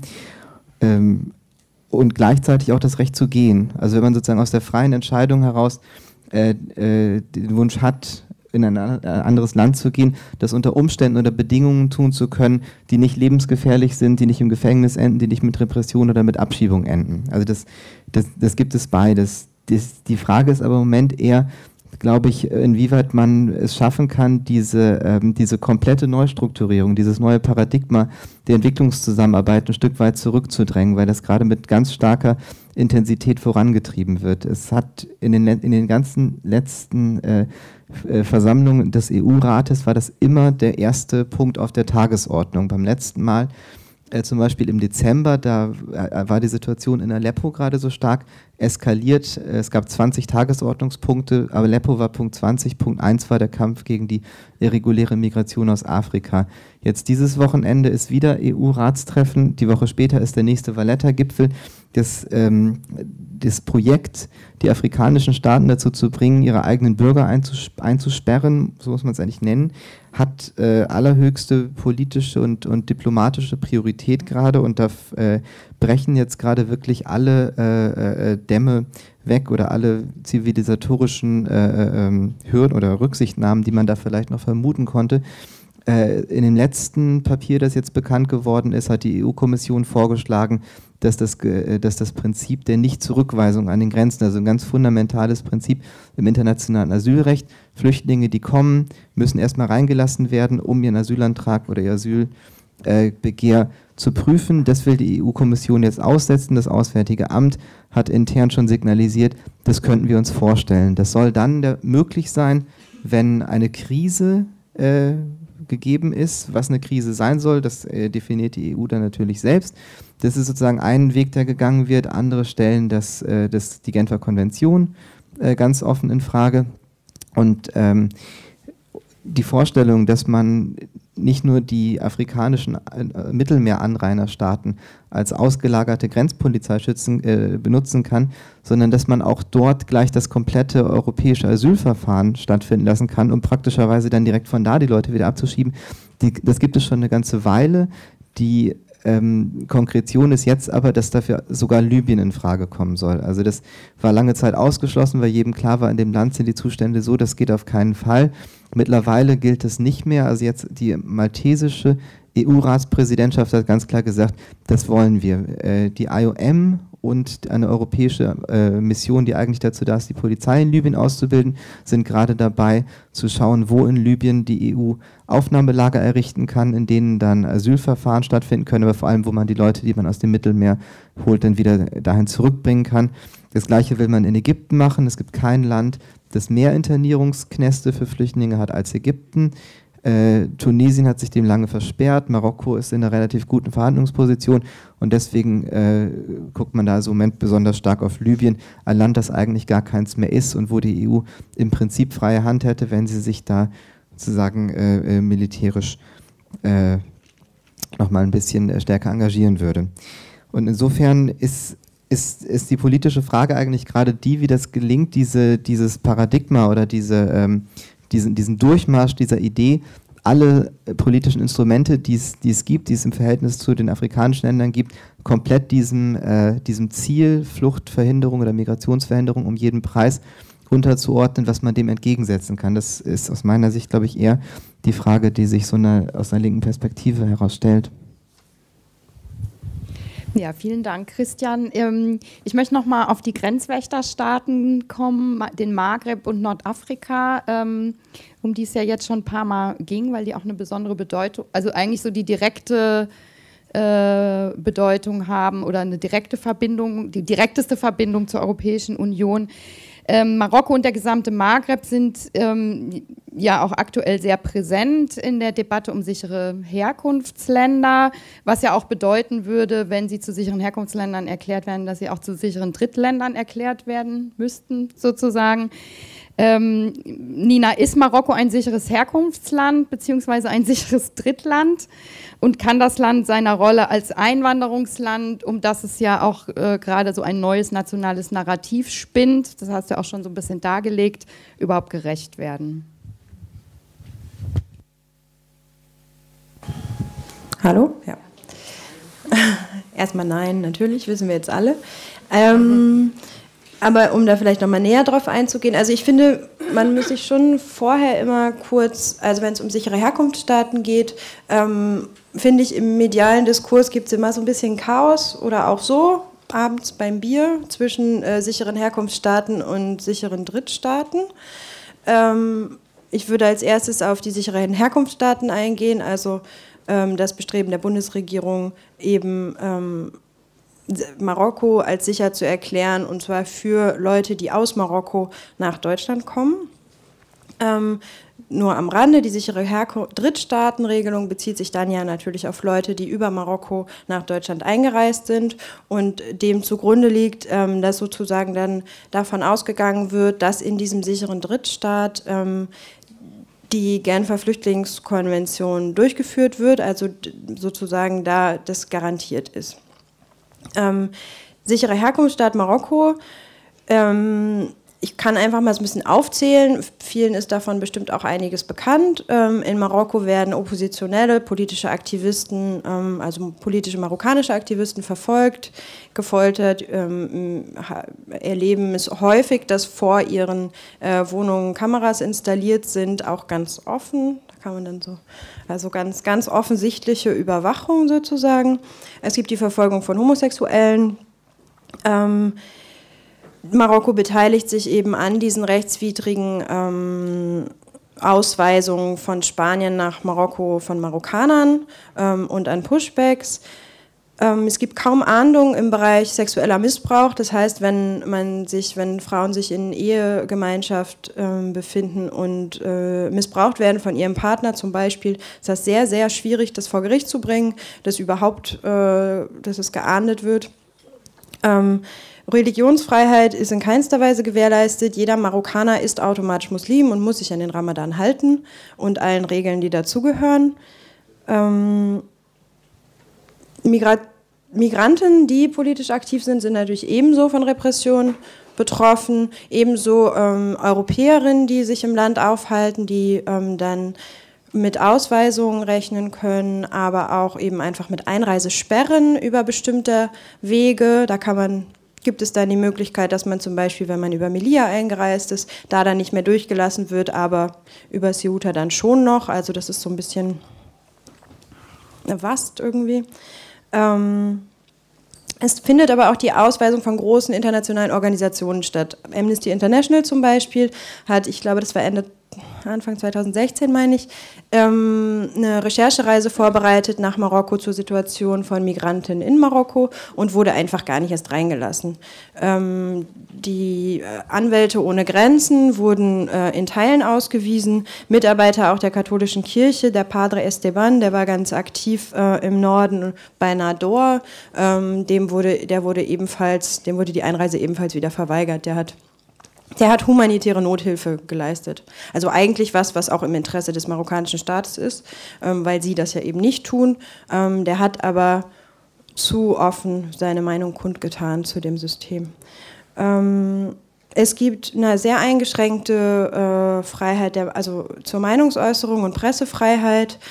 Und äh, es gibt eine eingeschränkte Versammlungsfreiheit. Es ist sehr, sehr schwierig, Demonstrationen anzumelden wenn Demonstrationen stattfinden, dann werden die meistens eigentlich aufgelöst. Also das vielleicht so ein bisschen als kleine Anhaltspunkte, warum Marokko jetzt erstmal nicht sicher ist, ähm, wobei das wir vielleicht ja auch noch mal ähm, später darüber diskutieren können, was das überhaupt für ein Konzept ist, sicherer Herkunftsstaat. Ähm, ich glaube, es ist nochmal wichtig zu sagen, dass ähm, diese Anerkennung Marokkos als sicheren Herkunftsstaat in Marokko erstmal gar nicht so viel verändern würde. Also für die marokkanische Regierung ist das natürlich schön fürs Image, aber ähm, für Marokkaner vor Ort würde ich sagen, verändert das nicht so viel, weil die Anerkennungsquoten sowieso super gering sind in Deutschland.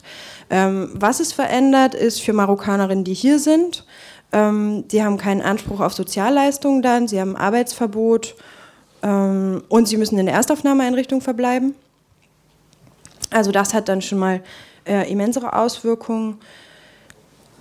Die Einstufung äh, als sicherer Herkunftsstaat richtet sich also meiner Meinung nach nicht danach, ob ein Land ähm, fre die Freiheiten oder elementare Rechte äh, garantiert, sondern eigentlich vielmehr danach, ob das Land bereit ist, äh, sozusagen sich ähm, bereitzustellen, ähm, an der Externalisierung des Grenzregimes mitzuwirken und Teil der Migrationskontrolle zu sein. Das ist sozusagen, finde ich, das Kriterium, was Deutschland da gerade anlegt. Ähm, ja?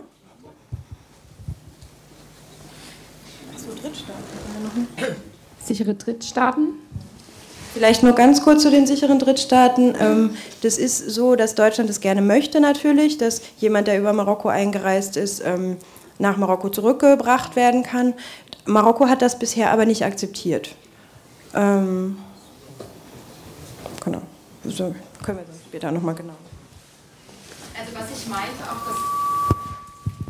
Ähm, also ob das bisher akzeptiert ist oder nicht, ist die zweite Frage. Die erste ist aber, wenn sozusagen ein Land zum sicheren Herkunftsland erklärt wird, wird die Menschenrechtslage sozusagen als sicher eingestuft und das deswegen kann es dann auch zum sicheren Drittstaat sozusagen erklärt werden. Also jetzt mal unabhängig davon, ob das Land das annimmt oder darauf eingeht, ist es ja eine mit, miteinander verknüpfte Logik.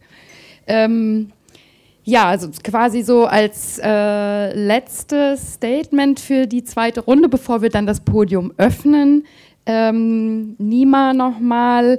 Dieses Jahr findet ja im Juli der G20-Gipfel in Hamburg statt. Ich denke, da haben die meisten von Ihnen schon äh, davon gehört. Ähm, das findet statt unter deutscher Präsidentschaft und der Schwerpunkt dieser deutschen G20-Präsidentschaft sind Afrika, ähm, oh Wunder, und die Afrikapolitik. Ähm, jetzt aus der Perspektive der Fraktion Die Linke, was hältst du davon, was kritisierst du daran und was fordert deine Fraktion diesbezüglich von der Bundesregierung?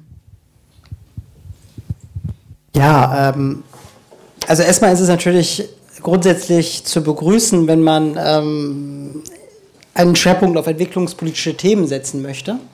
Aber da folgt auch schon das große Aber, weil es kommt immer auf das Wie natürlich an. Ähm, also zentral soll äh, das jetzt beim G20-Gipfel über den sogenannten Compact Swiss Africa laufen. Das ist sozusagen die Initiative, um die es geht. Ähm, Deutschland selber ähm, hat den Marshallplan für Afrika äh, vorgelegt. Meines Erachtens geht es vor allem interessengeleitet bei beiden im Ergebnis um Migrationsabwehr auch. Ähm, nicht nur, aber auch. Ähm, und äh, beide Ansätze lassen eigentlich für die Menschen in Afrika wenig Gutes äh, erhoffen. Ähm, bei diesem Compact für Afrika vielleicht, da ist noch vieles Gerüchte auch, was genau pass was da sein wird, aber ein Punkt, der wohl relativ sicher ist, ein Ziel dabei ist es, Sonderwirtschaftszonen in afrikanischen Ländern zu schaffen. Sonderwirtschaftszone heißt natürlich immer, dort gelten keine Sozialgesetze, keine Umweltgesetze oder nur sehr stark eingeschränkt. Ähm, also das ist natürlich dann sozusagen äh, die Idee dabei und äh, die, dazu passt dann eben auch, dass es vor allem um Wirtschaftsförderung geht, um Investitionen durch Konzerne. Ähm, das ist sozusagen, das sind so die Ideen dabei, äh, die eine Rolle spielen. Und dann geht es aber im Wesentlichen gerade beim, bei der GI20-Initiative auch nicht um afrikanische Unternehmen, es geht um äh, sozusagen um Unternehmen aus diesem äh, G20. Ähm, beim Marshallplan wiederum kleiner Unterschied, da sollen auch kleine afrikanische Unternehmen unterstützt werden zumindest. Ähm, das Problem bei diesen Initiativen, äh, ich fange mal beim Marshallplan an, da kann man es äh, relativ gut schon, aber beim Marshallplan in Deutschland hört, dann stellt man sich ja was Gewaltiges vor. Würde man den Marshallplan von damals auf heute umrechnen, hätte der einen Umfang von 130 Milliarden Dollar. Ja? Ähm, der Marshallplan von Herrn Müller hat 0 Euro. Ähm, also der hat kein frisches Geld. Ähm, das ist das erste Problem. Das zweite Problem bei all diesen Maßnahmen ist immer die Konditionalisierung. Ähm, das heißt, äh, Länder, die als reformfreudig gelten sollen, Geld bekommen und Unterstützung bekommen. Was heißt reformfreudig im neoliberalen Zeiten? Das kann man sich, glaube ich, einigermaßen vorstellen. Also ein Land, das dann doch zu strenge Umweltgesetze und Sozialgesetze hat, ist vielleicht nicht reformfreudig genug. Ähm, ähm, also das ist sozusagen auch nochmal ein großes Fragezeichen. Ähm, dann wird stark auf Wachstum gesetzt. Ähm, jetzt gar nicht die Wachstumsdebatte hier aufmachen, was aber spannend dabei ist, ähm, oder was man feststellen kann, Wirtschaftswachstum heißt nämlich eben nicht, dass die breite Bevölkerung was davon hat. Also es haben sehr viele Länder haben Wirtschaftswachstum, ähm, aber trotzdem steigt die Armut in diesen Ländern. Ähm, und ähm, bei diesem Thema Wachstum soll eben, geht es auch darum, das sagen die dann eben, Investitionshemmnisse abzubauen. Investitionshemmnisse sind immer alle Gesetze, die irgendwelchen Menschen nützen könnten. Ähm, und die sollen abgebaut werden, diese Hemmnisse. Ähm, und das wird natürlich ein Wettbewerb, das ist ein zentraler Kritikpunkt, ein Wettbewerb nach unten auslösen. Also das afrikanische Land, was am reformfreudigsten ist, was am meisten Sozialgesetze, Umweltgesetze abbaut, das sozusagen kriegt dann, hat dann keine Investitionshemmnisse und dann gehen die Unternehmen dahin und wenn das Nachbarland noch weiter abbaut, dann gehen sie halt dahin. Also das ist sozusagen der Irrsinn, das kann also schon gar nicht funktionieren. Deutsche Unternehmen sollen eine Schlüsselrolle spielen, zumindest beim Marshallplan. Ähm, ähm, es geht um Exportmöglichkeiten für die deutsche Wirtschaft der Entwicklungsminister sagte äh, im Entwicklungsausschuss zum Beispiel ganz klar, äh, äh, viele Chancen lassen die Unternehmen ungenutzt äh, und werden China überlassen. Also China sozusagen als der große Gegner. Äh, der Müller sagte dann bei uns noch im Ausschuss, die deutschen Autokonzerne, die hätten ja den afrikanischen Markt übersättigt mit Luxuskarossen. Jetzt wird es aber Zeit, dass sie Billigautos für Afrika produzieren. Ähm, ja, das stellen die sich unter wirtschaftliche Entwicklung vor Autos. Ähm, ähm, genau, und ähm, in dem Zusammenhang vielleicht auch der Punkt Unternehmensverantwortung. Also deutsche Konzerne belegen Platz 5 bei weltweiten Menschenrechtsverletzungen laut der Universität Maastricht. Da wird hier gar nichts gemacht und jetzt soll man sozusagen dieselben Unternehmen fördern. Ähm, die FDP hat das, äh, ich zitiere ja nie die FDP, aber die FDP hat einen schönen Satz zu Müller gesagt.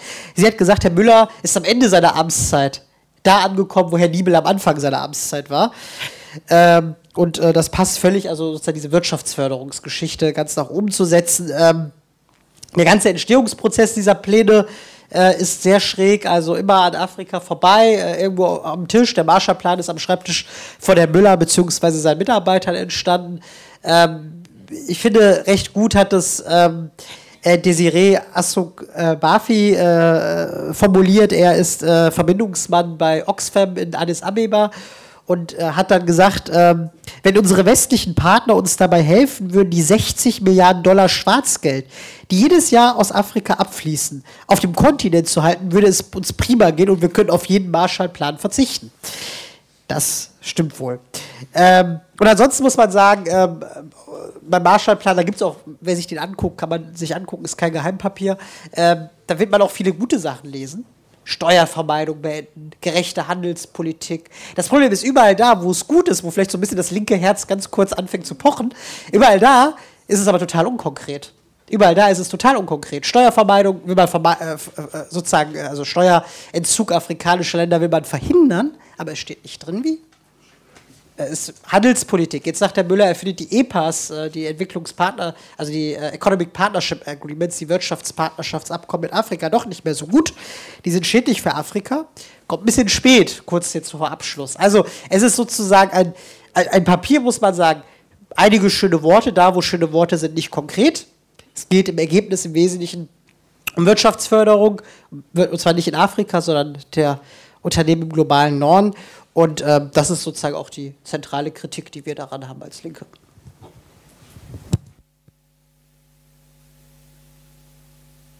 Muss man immer einen Augenblick warten. Ja, vielen Dank nochmal an alle drei Gäste auf dem Podium. Also was ich jetzt gelernt habe, äh, wenn ich es nicht schon vorher gewusst habe, sind eigentlich zwei Sachen. Es gibt ein neues Paradigma äh, der EU, äh, der Entwicklungszusammenarbeit mit Afrika, was auf Migrationsabwehr geframed ist sozusagen.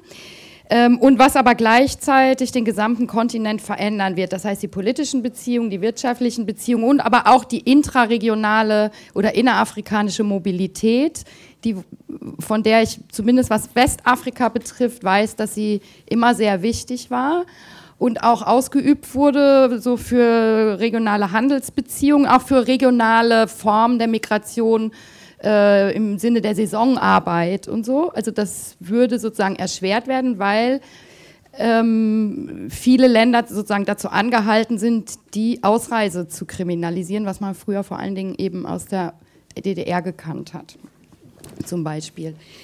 Ja, genau. Also mit dieser kurzen Zusammenfassung und dem, was wir jetzt den ganzen Abend gehört haben im Hintergrund, würde ich das Podium öffnen für Ihre Fragen und Diskussionsbeiträge. Es gibt jemand, der mit dem Mikrofon nee, du, die, der du der mit dem Mikrofon äh, herumgeht. Ähm, und ich würde vorschlagen, dass wir immer so zwei, drei, vier Fragen sammeln und dann en bloc äh, beantworten und dann in die nächste Runde gehen. Ja?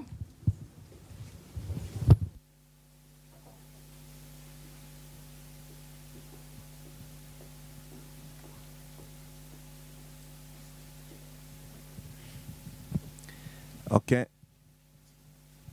Alors Ok. Euh, je voudrais remercier les trois qui nous ont fait une très belle présentation. Mais j'ai euh, deux remarques pour les deux messieurs et une question pour Nina. Ähm, ja, hat sich bedankt für die Beiträge und hätte noch äh, zwei Anmerkungen an die zwei Herren und eine Frage an die Dame. Ok, mes deux remarques sont Nous parlons ici un peu de la politique de l'euro vers l'Afrique et également on devrait parler de la politique africaine pour se développer, pour se maintenir soi-même. Maintenant, vous avez fait un très bel exposé, mais vous n'avez pas travaillé avec euh, euh, euh, avec comment on appelle ça? Les Africains. Avec c'est un nom avec euh, la société civile, voilà, la société civile africaine, qui vit les réalités, n'est-ce pas, de ce qui se passe, qui devrait aussi, comme vous, organiser des conférences du niveau de l'Afrique pour sensibiliser, informer afin que le peuple africain lutte eux-mêmes à partir de l'Afrique. Qu'on ne vienne pas ici en Europe faire des démonstrations telles qu'on le fait ici très souvent, mais qu'à partir de l'Afrique, qu'il y ait une organisation qui lutte de façon efficace pour défendre ses droits. Okay, ich werde versuchen, äh, das zu übersetzen. Also er hat gesagt, dass wir hier viel äh, darüber gesprochen haben, äh, was die europäischen Staaten tun, um, die, ähm, um mit den Afrikanischen zu kooperieren. Ähm, und was aber irgendwie nicht so angesprochen wurde, war, was die afrikanische Zivilgesellschaft tun kann, um sich dagegen zu wehren, um auch irgendwie selbst was zur Entwicklungspolitik zu sagen, was ihre Auffassung ist, äh, was für ihr Land getun werden muss, um sich zu entwickeln. Ähm, und dass solche tollen Konferenzen wie hier auch da ähm, stattfinden sollten, organisiert werden sollten, äh, es da mehr Demonstrationen geben sollte aus der Zivilgesellschaft. Ähm, und das kam ja irgendwie, ähm, darüber kann man auch viel reden, das kam hier irgendwie nicht so, ähm, nicht so rüber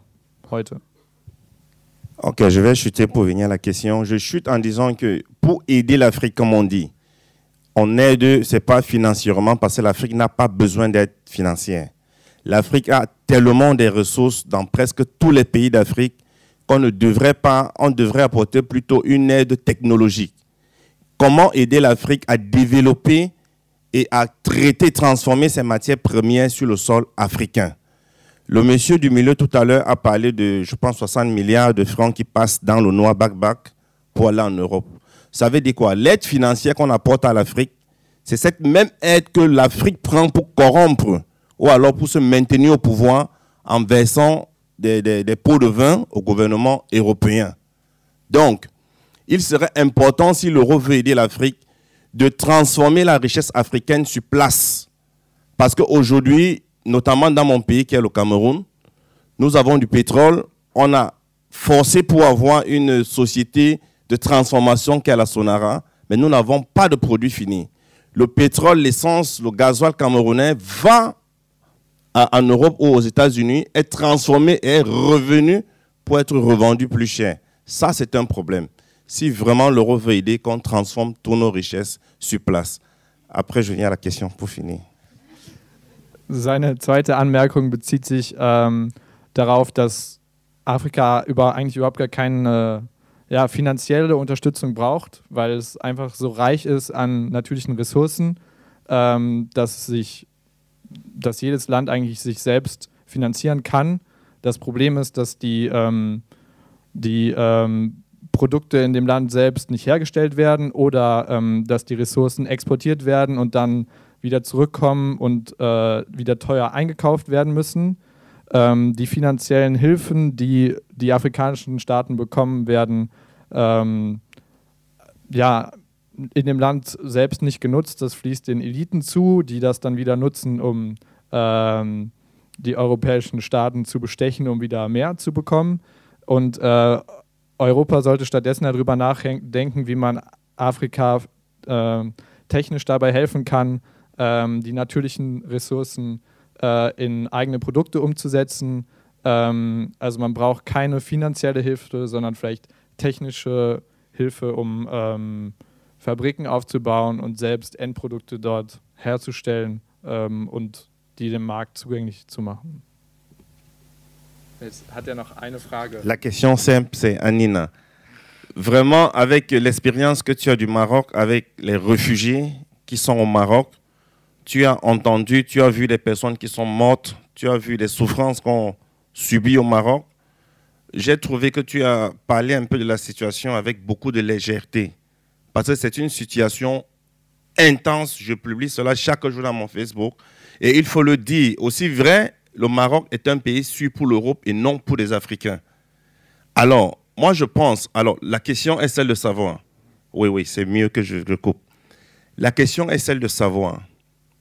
Est-ce que le combat que vous menez au Maroc, à l'Amphone, et toute autre structure qui lutte, n'est-ce pas, pour le bien-être du réfugié au Maroc et pour la traversée, est-ce qu'il y a vraiment des avancées considérables? Parce que plus le temps passe, plus nous voyons des vidéos. Aujourd'hui en Libye, on a des vidéos des gens qui se font tuer à balles réelles directement, pas des Libyens.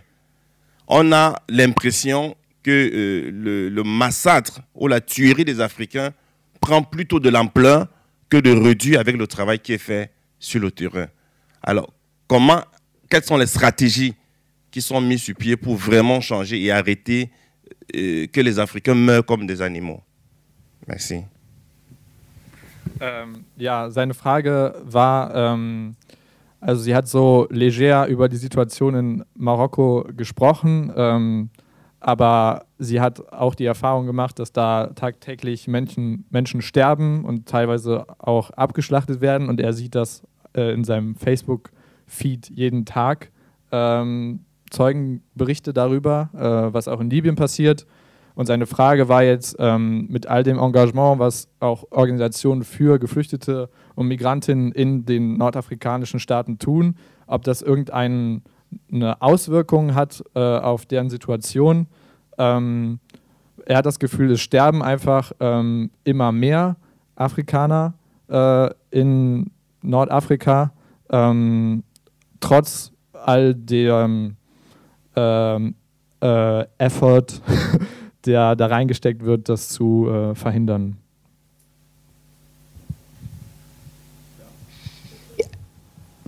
Ein, zwei, ja. Okay, vielen Dank. Das ist jetzt praktisch die erste Fragerunde mit äh, mehreren Fragen an alle drei Gäste hier auf dem Podium und auch mit einem, äh, mit einigen Kommentaren. Vielen Dank dafür. Ähm, die erste Frage geht um die Rolle der äh, afrikanischen Zivilgesellschaft und auch unseren Bezug dazu. Wir haben ja sehr viel über so institutionelle und offizielle Politiken gesprochen. Die zweite Frage ging um die, braucht Afrika finanzielle Unterstützung oder nicht? Und wenn ja, was braucht es von uns? Und drittens, ähm, was bringt das Engagement von No-Border-Aktivisten, Aktivistinnen? Und vielleicht könnten wir ein bisschen dann über das Alarmphone sprechen an der Stelle, kurz als Beispiel. Ja? Zur Zivilgesellschaft sagen? Ja. Okay. ja. Es ist natürlich, es ist wahr, dass das für die afrikanische Zivilgesellschaft in vielen Ländern auch immer stärker ein äh, Thema wird. Also man macht sich da auch seine Gedanken, was das eigentlich auf die Dauer bedeutet, wenn die EU da immer stärker interveniert und dafür sorgt, dass Bewegungsfreiheit innerhalb Afrikas eingedämmt wird oder ein, eingehegt wird. Wir haben für dieses Rechercheprojekt versucht, Kontakt aufzunehmen mit äh, Organisationen, Initiativen, die sich damit beschäftigen. Davon gibt es eine Reihe. Zum Beispiel in Mali gibt es eine sehr aktive äh, Organisation, ein, ein, Verband der Abgeschobenen, also genau genommen sogar zwei, einer von Abgeschobenen aus Mali, die nach Mali abgeschoben werden, und einer von Abgeschobenen aus anderen Staaten, die auch nach Mali abgeschoben werden. Die dokumentieren diese ganzen Auswirkungen dieser Politik seit langer Zeit, nicht nur für, eigentlich für die ganze Region, auch für Mauretanien. Die haben ganz genau aufgepasst, was äh, passiert ist, als Europa versucht hat, diese Laissez-Passés in Mali in so einem Testlauf äh, anzuwenden. Viele Infos, die wir darüber haben, kommen von denen. Äh, in Togo zum Beispiel gibt es eine Initiative, die heißt Observatoire Migration. Das ist ein zivilgesellschaftlicher Verband, der äh, vor, ich glaube, vor einem Jahr gegründet wurde, eben auch aus dem, aus dem Befund heraus, dass das ein immer stärkerer äh, Prozess ist, dass Europa also versucht, die, die äh, Grenzkontrolle auszulagern. Da haben sich aus ganz Afrika äh, Initiativen zusammengetan. Im Oktober gab es deshalb eine Konferenz in Lomé, parallel zu, zu, zum Gipfel der Afrikanischen Union. Da sind wir auch gewesen und haben versucht, mit den Leuten zu sprechen und eine Vorstellung davon zu kriegen, wie da eigentlich äh, darüber diskutiert wird. Das haben wir dann auch versucht einfließen zu lassen der, äh, äh, einer der, der zentralen Aktivisten der AME, äh, ne, dieses Observatoires, den haben wir dann noch eingeladen, im, äh, im Dezember hierher zu kommen zu der Vorstellung. Und äh, wir setzen da schon so ein bisschen darauf, auch äh, Infos, die von afrikanischer zivilgesellschaftlicher Seite gesammelt werden, hier zugänglich zu machen. Umgekehrt ist es aber auch so, dass diese ganzen Vertragsdokumente, die sehr schwer zu beschaffen sind, auch für sozusagen europäische Medien, die eigentlich relativ gute Auskunftsrechte haben, die afrikanische Staaten sehr stark betreffen, von afrikanischen Journalisten so gut wie nie beschafft werden können. Also da äh, sozusagen die eigenen Regierungen äh, zu bitten, mal die geheimen Vertragsunterlagen rauszurücken, über die sie da mit, mit der EU sprechen, das ist vollkommen aussichtslos. Deswegen haben wir auch diese Webseite äh, übersetzen lassen. Das ist hoffentlich Ende des Monats fertig. So mit dem Hintergedanken, diese, diesen Prozess äh, auch ähm, sozusagen transparenter zu machen für afrikanische Initiativen und Medien. Gut, äh, dann sage ich was äh, zu diesem Aspekt äh, der Wertschöpfungsketten, ähm, weil das war ja auch sozusagen die Frage. Es ist ja so, die EU verhindert. Okay. Flüsterübersetzung. Ja, ich weiß schon, aber man ist doch eine Antwort auf deine Frage. Deswegen dachte ich, Momentchen. Okay. Ähm, also, ähm, dieser Aspekt der Wertschöpfungsketten. Die EU ver äh, verhindert natürlich auch systematisch durch ihre Handelspolitik, dass sich Wertschöpfungsketten in Afrika bilden können. Ich mache das mal am Beispiel, weil es mir gerade am schnellsten einfällt, Kakao. Ähm, Kakao darf äh, zollfrei in die Europäische Union, also das Rohprodukt. Die Schokolade darf nicht zollfrei in die Europäische Union aus Afrika. Also die Idee dahinter ist, dass Rohstoff, das Rohprodukt darf, steht ja auch in gar keiner Konkurrenz hier zu europäischen Produkten, weil Kakao wird nicht angebaut in, in der EU, ähm, aber die Schokolade wird produziert. Also so funktioniert das eben in vielen Wirtschaftsbereichen. Man gibt Zollfreiheit oder sehr günstige Bedingungen, wenn es um Rohprodukte geht. Sobald es aber um ähm, Produkte geht, die eine bestimmte ähm, ja, Wertschöpfungsstufe haben, äh, geht das eben nicht mehr. Das heißt, da wäre der Ansatzpunkt, die europäische Handelspolitik zu verändern. Das ist eben auch der Kampf, den, den man vor allem auch hier führen muss. Ähm, leider ist es ja so, real ist es bei uns so gesellschaftlich, alle kennen TTIP, alle kennen CETA, aber die EPAs, ne, die muss man immer noch mal erklären, was das eigentlich ist. Dabei sind die für die afrikanischen Länder eine Vollkatastrophe. Ja? Auch die jetzigen Freihandelsverträge, die jetzt ja laufen, sozusagen vor den EPAs, sind natürlich ein Problem. Bei den EPAs wird es noch drastischer. Ähm, weil die zum Beispiel wirklich dazu zwingen, die afrikanischen Länder in den Bereichen, wo sie auch Zölle haben, zum Schutz ihrer Märkte, ähm, die abzubauen und gleichzeitig zum Beispiel Ausfuhrzölle, die dazu dienen, ähm, zu verhindern, dass nur Rohprodukte rauskommen äh, und stattdessen sozusagen auch Wertschöpfungsketten stattfinden. Das kann man ja erreichen, indem man zum Beispiel sagt, auf das Rohprodukt nehme ich einen Zoll von 15 Prozent als Ausfuhrzoll äh, aber für, ein, für die erste Verarbeitungsstufe nur noch 5% oder für, für die zweite gar kein Ausfuhrzoll mehr. Der Anreiz für Unternehmen aus Europa wäre dann vor Ort sozusagen bestimmte Stufen äh, zu produzieren, damit dann sozusagen ähm, diesen Ausfuhrzoll nicht bezahlen müssen. Aber sowas will, so, all sowas ist im Rahmen dieser EPAs, dieser Economic Partnership Agreements, nicht mehr erlaubt oder sehr, sehr massiv eingeschränkt. Und äh, das ist halt wirklich ein, ein sehr großer Kampf und äh, ich sage mal so, es ist wirklich das Entscheidende, ob wir das hier in Europa, in Deutschland schaffen, äh, diese Frage der brutalen neoliberalen Freihandelspolitik der Europäischen Union gegenüber afrikanischen Ländern, ob wir das schaffen, stärker in die Öffentlichkeit zu bringen, stärker auf die Straße zu bringen ähm, und es zu thematisieren. Ich glaube, das ist wirklich auch hier sehr wichtig als Aufgabe. Ähm, und natürlich zur Zivilgesellschaft will ich jetzt nicht viel sagen, weil das hatte Christian schon alles ges Wesentliche gesagt, aber ich glaube auch die Verknüpfung von Zivilgesellschaft hier und in Afrika ist auch ganz entscheidend, ähm, weil auch das sozusagen eine ganz entscheidende Frage ist. Weil ich hatte ja das Beispiel Mali gebracht bei dem Migrationsabkommen. Ne? Da gab es ja dann Protest als, und so weiter, als das Kooperationsabkommen angekündigt wurde. Also Protest kann durchaus auch dort was bewirken, ähm, aber dafür brauchen die auch Informationen. Ähm, die ja häufig schwer zu beschaffen sind. Ähm, ähm, und genau das sind auch so Punkte, wo auch europäische Zivilgesellschaft äh, stärker ansetzen muss mit der Vernetzung. Willst du das? Achso, genau, die Moderatorin will auch noch ein Mikro.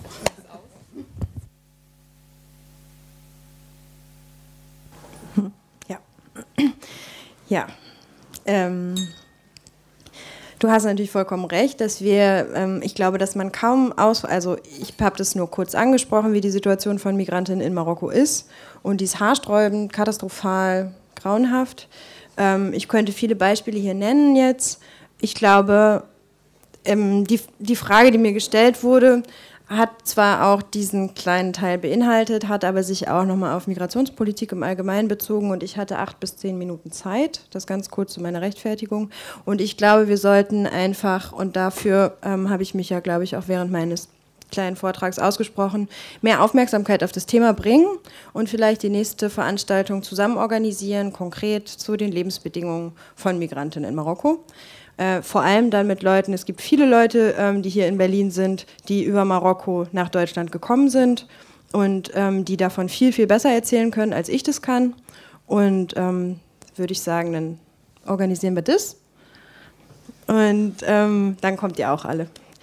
Ähm, aber trotzdem kann ich verstehen, dass man sich da auf die Füße getreten fühlt, ähm, weil die Situation wirklich katastrophal ist. Vielleicht nenne ich ein Beispiel zur Wiedergutmachung und dann gehe ich zum nächsten Punkt. Ähm, es gab 2014, ähm, wurde auf offener Straße in Tanger, ähm, ein, eine Stadt, in der viele Migrantinnen sind im Norden, ähm, im Viertel Buchalev, sehr migrantisch geprägtes Viertel, ähm, Charles Pollendour, ein Senegalese, ähm, auf offener Straße aus rassistisch motivierten Gründen umgebracht, und zwar mit einem Messer. Ähm, er ist gestorben. Es gab Täter, es gab keine Aufklärung, es gab große Proteste äh, der ähm, senegalesischen Communities in der Stadt. Es gab trotzdem keine Aufklärung. Es hat ähm, den senegalesischen Präsidenten gebraucht, der nach Marokko gekommen ist und gesagt hat, dieser Fall muss aufgeklärt werden. Heute ist der Fall aufgeklärt, aber das vielleicht so als ungefähren Maßstab, inwieweit auf rassistische Übergriffe oder eben auch ähm, Mordfälle äh, eingegangen wird. Ähm, zum Zweiten die, was war das jetzt, Alarmfon, ne?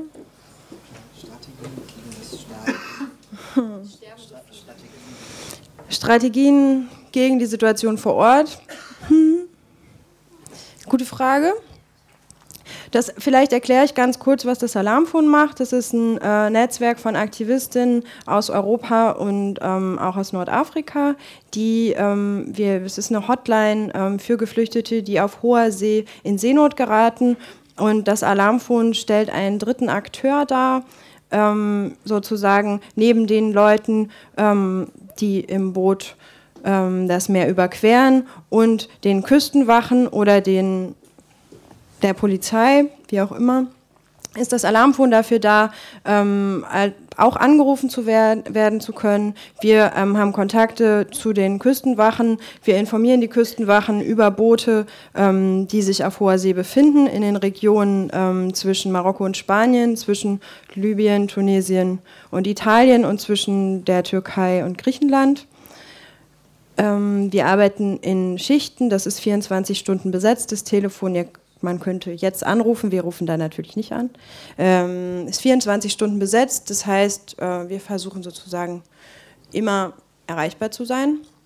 Es geht uns darum, die Leute ähm, sozusagen mit den Leuten in Kontakt zu sein und den Kontakt zu halten, bis sie wieder Boden unter den Füßen haben. Ähm, und es geht uns darum, diese Fälle öffentlich zu machen, wenn Rettung nicht ausrückt. Ähm, genau. Und ganz praktisch eben darum, Leute ähm, auf die Überfahrt vorzubereiten und auch auf Rettungsaktionen vorzubereiten am Telefon. Ähm, die Arbeit, die das Alarmfon im Western Med macht, also in der Region äh, Marokko, Spanien, ist die, dass wir Sensibilisierungsarbeit zu der Situation auf, äh, auf hoher See machen. Ähm, wir unsere Nummer verteilen, aber dass wir auch versuchen, ähm, transnationale Bündnisse zu schließen. Ähm, in Marokko arbeite nicht nur ich als Deutsche, sondern ähm, es gibt Marokkaner, die mit uns dort zusammenarbeiten, Leute aus Senegal und aus Kamerun, die Aktivisten des Alarmfonds sind, die dort vor Ort arbeiten. Das ist auch in Tunesien zum Beispiel so.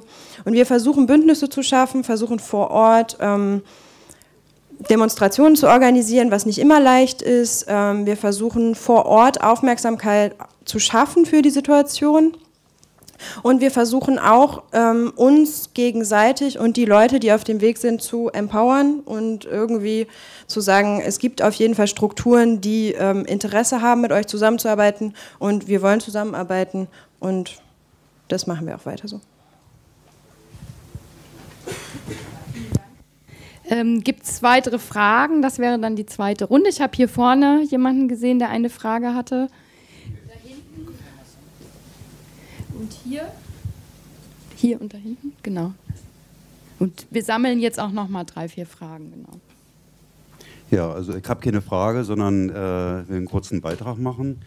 Ähm, äh, in den äh, deutschen Medien und auch in der deutschen Politik äh, ist ja, äh, hat sich, ist das Afrika-Bild ähm, äh, eigentlich ein fürchterliches, also wo, so, äh, wo Diktaturen herrschen, wo Gewalt herrscht, wo Kriege äh, sind. Und äh, ich fand, will nochmal anknüpfen an den Beitrag von ihm und dem, wo du, äh, wo du eben nochmal darauf geantwortet hast. Es gibt ja in Afrika, in den verschiedenen afrikanischen Ländern sehr viel mehr. Also es gibt seit äh, Jahren gibt es äh, äh, Menschenrechtsorganisationen in nahezu allen afrikanischen Ländern, die in Mali besonders entwickelt sind.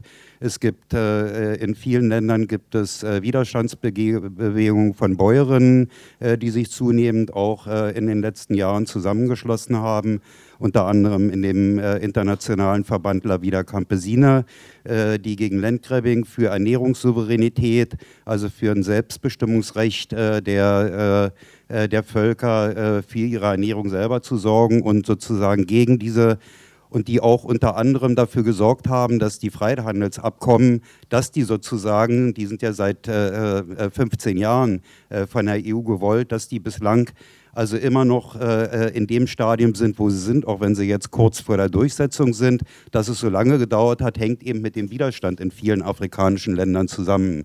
Und äh, ich finde, dass, äh, äh also ich würde mir wünschen, dass äh, bei zukünftigen Veranstaltungen nicht nur das äh, äh, sozusagen die, die klar notwendige radikale Kritik an der äh, Politik der Festung Europa zur Sprache kommt, sondern dass zunehmend auch äh, dieser Widerstand, äh, die Widerstandsbewegungen, die afrikanische Zivilgesellschaft eine Chance bekommt, äh, in der deutschen Öffentlichkeit anders präsent zu sein. Also indem beispielsweise Aktivisten von Menschenrechtsorganisationen, von bäuerischen Widerstandsbewegungen äh, hier zu uns eingeladen werden und dass wir nicht sozusagen für sie sprechen. Das machen unsere Regierungen schon, dass sie seit Ende des 19. Jahrhunderts mit kolonialistischer Arroganz die Afrikaner behandeln. Ja? Also wir sollten dafür sorgen, dass nicht wir die Stimme Afrikas sind, sondern dass Afrikaner, äh, äh, der, und zwar nicht die Regierungen Afrikas, sondern äh, diejenigen, mit denen wir uns verbinden können und wollen,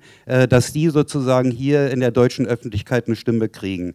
Und vielleicht noch als letztes eine kurze Ergänzung. Äh, Im Juni findet nicht nur der G20-Gipfel äh, in Hamburg statt, sondern es findet dann Mitte Juni in den Tagen rund um den äh, G20-Gipfel eine Afrika-Konferenz äh, hier in Berlin statt. Und äh, vielleicht auch zur Information, äh, es hat sich also in den letzten Wochen, äh, äh ähm, haben sich erste Gruppen in Berlin äh, zu einem Bündnis zusammengeschlossen von afrikanischen äh, und deutschen Menschen, die versuchen wollen, möglichst viel Gegenöffentlichkeit zu dieser Afrika-Konferenz und zu diesen Plänen, die ihr heute illustriert habt, in Gang zu bringen.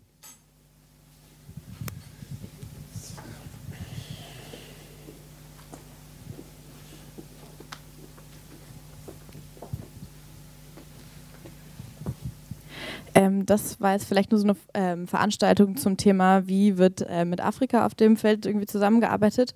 Aber es entsteht ja momentan so ein generelles Bild von jede Menge Scheißdeals, äh, auch sozusagen der EU-Türkei-Deal und äh, halt auch äh, Afghanistan jetzt aktuell. Und mich würde nochmal interessieren, wie doll man das in einen Topf stecken kann.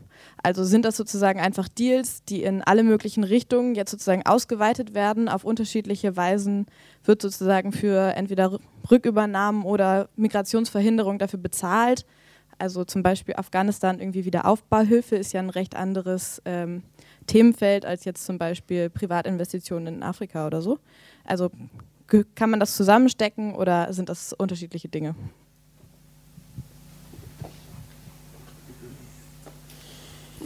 Also ich habe noch eine weitere Frage da hinten gesehen jetzt erstmal für die, diese Fragerunde. Genau.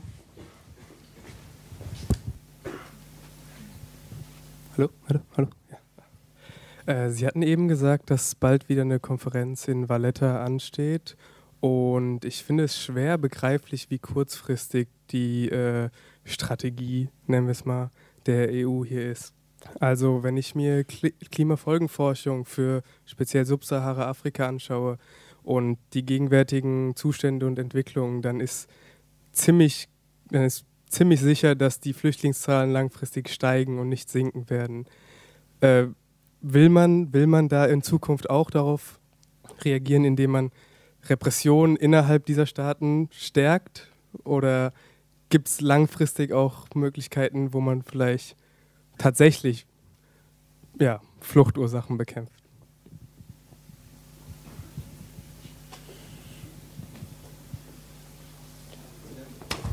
Zu der Frage mit den, äh, mit den anderen Weltregionen und den Deals da. Also ich würde sagen, dass das so schon sehr klar in einer, in einer Linie steht. Das sind keine separaten Prozesse. Also es geht nicht nur um Afrika. Es ging sehr früh schon um Osteuropa. Das war die erste Region, wo Frontex sich ganz stark engagiert hat. Das ist nicht so weit weg. Es gab eine Zeit, wo von dort viele Menschen gekommen sind. Da hat man eine Reihe der Dinge ausprobiert. Die Rücknahmeabkommen, diese Migrationspartnerschaften was jetzt sozusagen jetzt im großen äh, Stil auf Afrika angewandt wird. Diese Migration Compacts, von denen die Rede war, die, über die wird nicht nur mit afrikanischen Staaten verhandelt, sondern ähm, auf der Liste stehen auch Libanon, Jordanien, soweit ich weiß, mit dem Iran soll über sowas gesprochen werden. Äh, Afghanistan ist erwähnt worden, da hat es äh, vor drei Monaten die Situation gegeben, dass gleichzeitig äh, die EU sozusagen zwei äh, äh, Verträge vorbereitet hat. Das hieß dann äh, gemeinsamer Weg nach vorne. Common Way Forward war es, glaube ich. Und äh, der eine sah vor 100.000 äh, Rückführungen und der andere sah vor mehr Aufbauhilfe. Also das Muster ist da schon überall dasselbe. Das ist keine euroafrikanische Spezialität sozusagen. Ähm, äh, zu, zu, deiner Anmerkung, es ist natürlich völlig richtig, dass es äh, immer besser ist, wenn sozusagen die afrikanischen Stimmen über Afrika sprechen.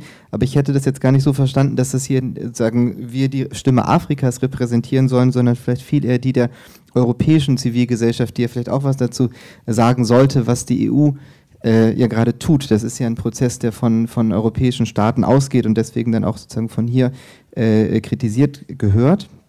Und zu dem äh, zu der Anmerkung mit Valletta, also es ist, äh, ja, ist natürlich schon eine Frage, die man sich stellen kann. Da habe ich jetzt auch keine gute, gute Antwort darauf. Vielleicht ganz kurz dazu, was da auf der Tagesordnung ist. Die Situation ist so, vor äh, 13 Monaten gab es den ersten Gipfel, da hat die EU das Angebot gemacht, äh, ungefähr so roundabout 1,8 Milliarden Euro. Und äh, ihr seht, da, seht zu, dass die, äh, dass die Asylzahlen sinken. Wie gesagt, damals gab es keine konkreten Zusagen dann äh, ist es im Laufe des vergangenen Jahres immer weiter aufgestockt worden, dieser Etat. Mitte des Jahres ist es ungefähr auf, also bis Mitte des Jahres ist es ungefähr auf äh, 8 Milliarden angewachsen. Mittlerweile ist noch eine weitere dazugekommen. Jetzt ist die Situation so, dass noch kein einziges Land diesen Vertrag äh, mit diesem Migrationspartnerschaften und Rücknahmeabkommen unterschrieben hat. Die, äh, die EU-Kommission und der Rat äh, sind ausgesprochen ungeduldig und das wahrscheinlichste Szenario ist, dass noch mehr Sanktionen angedroht werden und noch mehr Geld angeboten wird. Aber das, äh, das wird sich dann nächste Woche zeigen.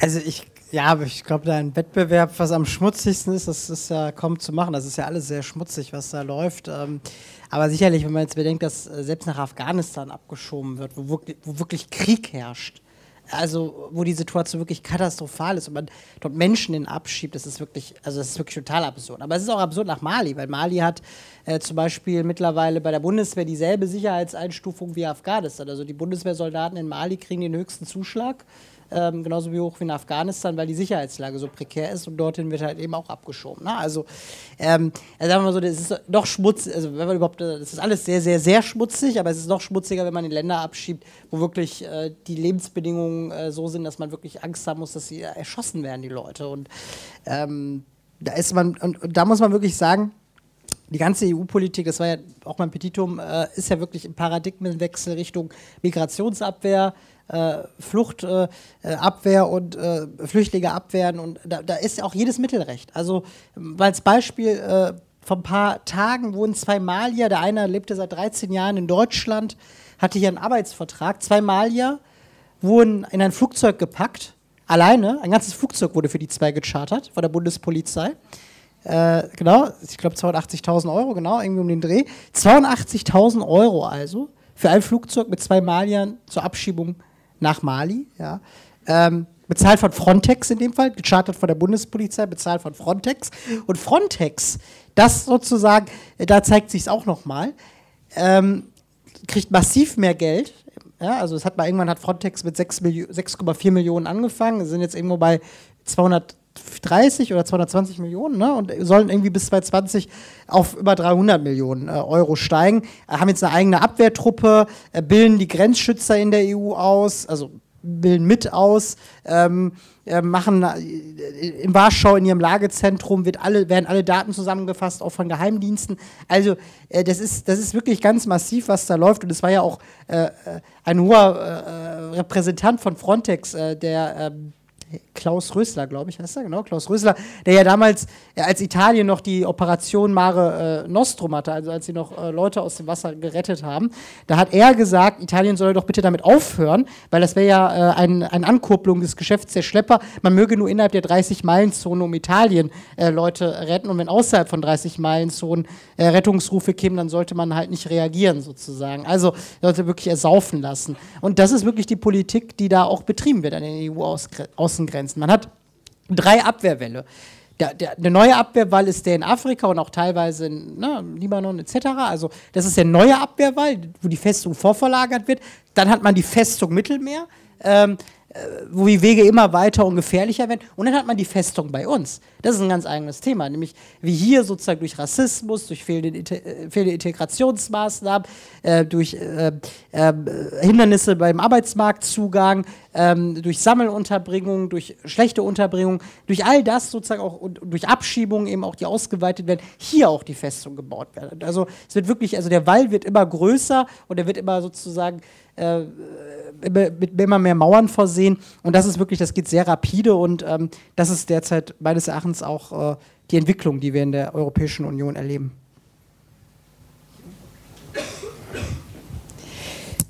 Ja, vielen Dank. Vielleicht ergänzen und man hat die Schleuse Balkan, ne? so eine hochselektierte Schleuse und die Türkei auch noch als Wall. Ne? Äh, so. Ähm, ja, ich sehe so ein bisschen Auflösungserscheinungen, ähm, trotz sehr, sehr spannender und wichtiger Diskussion. Ich würde jetzt vorschlagen, machen eine letzte Fragerunde, noch zwei, drei Fragen, falls es die gibt. Und dann haben unsere Gäste auf dem Podium noch die, die Gelegenheit zu einem Abschlussstatement. Und dann gibt es immer noch die Möglichkeit, hier an der Bar oder auch hier um die Ecke bilateral oder in kleinen Gruppen weiter zu diskutieren. Ja? Hallo. Ihr habt die Vorverlagerung der Grenzen erwähnt. Könnt ihr vielleicht da noch ein bisschen was zu sagen, was das konkret für Auswirkungen zum Beispiel in Westafrika hat auf die Integration, zum Beispiel im ECOWAS-Raum? Also ihr hattet ganz kurz gesagt, irgendwie ähm, innerafrikanische Migration wird behindert, Handelsbeziehungen. Könnt ihr da mehr zu erzählen? Danke.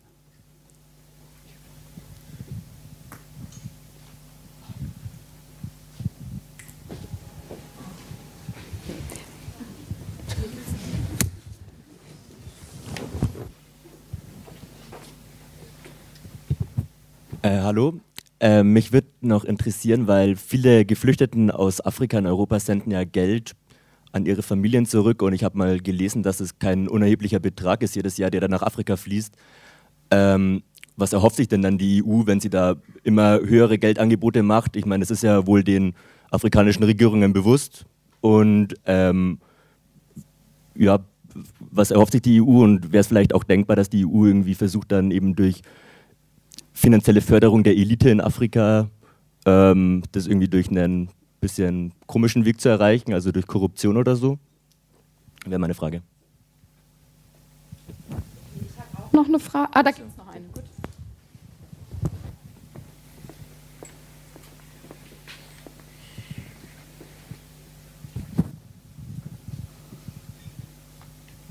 Ähm, äh, hallo. Also meine Frage ist, ähm, warum, beziehungsweise ich glaube nicht, dass äh, notwendigerweise alle Maßnahmen, die ähm, vorgenommen werden, ähm, mit, in böser Absicht geschehen, obwohl viele davon wahrscheinlich äh, so einzuordnen sind, sondern ähm, kulturelle und soziale Gegebenheiten einfach hier in Deutschland nicht verstanden werden und ähm, in Konsequenz falsche Maßnahmen ergriffen werden. Ähm, wird dagegen was unternommen und wie und wenn ja, wer unternimmt etwas dagegen?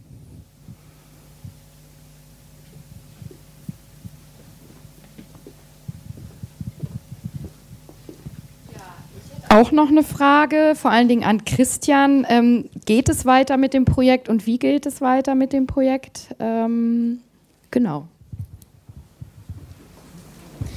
Vielleicht zu der Frage mit den ECOWAS-Staaten, was das ganz konkret heißt. Man muss sich das so vorstellen, ungefähr wie der Schengen-Raum. Eine Reihe von Staaten hat sich zusammengeschlossen, es herrscht Freizügigkeit. Die ist nicht vollständig verwirklicht geworden, aber relativ weitgehend. Das, äh, das wird ausgedünnt. Das sieht zum Beispiel so aus, dass man nach wie vor die Möglichkeit hat, als, äh, sagen wir mal, äh, Staatsangehöriger von Benin nach Niger zu reisen, aber es gibt zunehmend Grenzkontrollen, wo man aufgehalten wird und gefragt wird, was willst du, wo willst du hin? Und wenn man dann keine gute Antwort hat, dann wird man nicht durchgelassen. Also Personen, die verdächtigt werden, weiter nach Norden Richtung Libyen zu wollen oder Richtung Marokko, werden einfach abgewiesen. Das ist eigentlich ein Verstoß gegen die Freizügigkeit. Das äh, findet aber so statt. Das ist, wird von, von, von äh, NGOs, die da in der Region das beobachten, ganz klar als Folge dieses Valletta-Prozesses gesehen. Die EU sagt dazu, dass sie eigentlich nicht dagegen sind, dass es da diese äh, Freizügigkeitsregime gibt, dass sie das auch für Ostafrika eigentlich befürworten wollen, dass sie nur dabei helfen wollen, dass das also alles seine Ordnung hat und dass es deswegen äh, diese Staaten Hilfe bekommen, äh, dass, äh, dass äh, die Personen kontrolliert werden, also die Pässe vorzeigen müssen. Das ist sozusagen eine sehr euphemistische äh, Darstellung des Ganzen. Faktisch läuft das darauf hinaus, viele Leute haben keine Pässe und werden abgewiesen und die, die Pässe vorzeigen können und eigentlich weiterreisen dürften, äh, müssen eine gute Geschichte parat haben, was sie denn vorhaben, außer weiter nach äh, in Richtung Europa zu gehen. Ähm.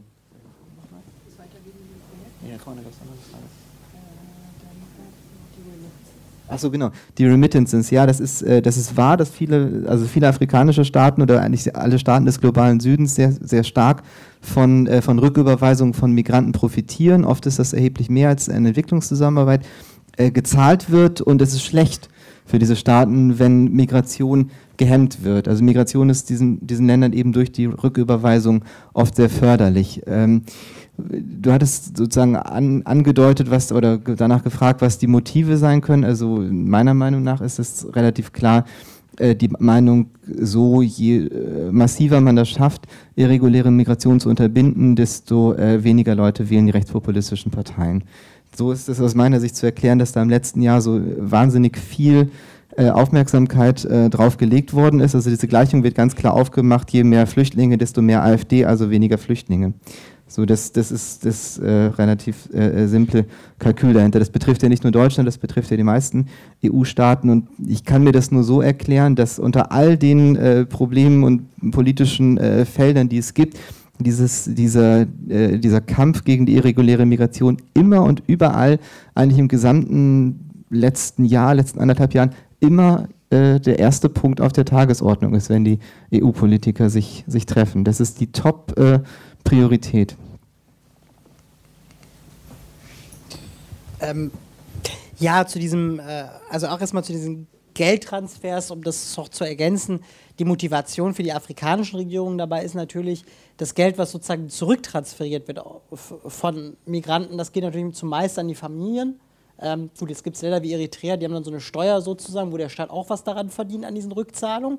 Aber im Normalfall geht es an die Familien und wenn die EU kommt, die sagt halt, wir geben es der Regierung. Und das ist sozusagen äh, sozusagen die Eliten sozusagen, die haben was davon, die breite Bevölkerung nicht. Das ist vielleicht nochmal, äh, also im Regelfall wird es so laufen, das, das äh, motiviert dann.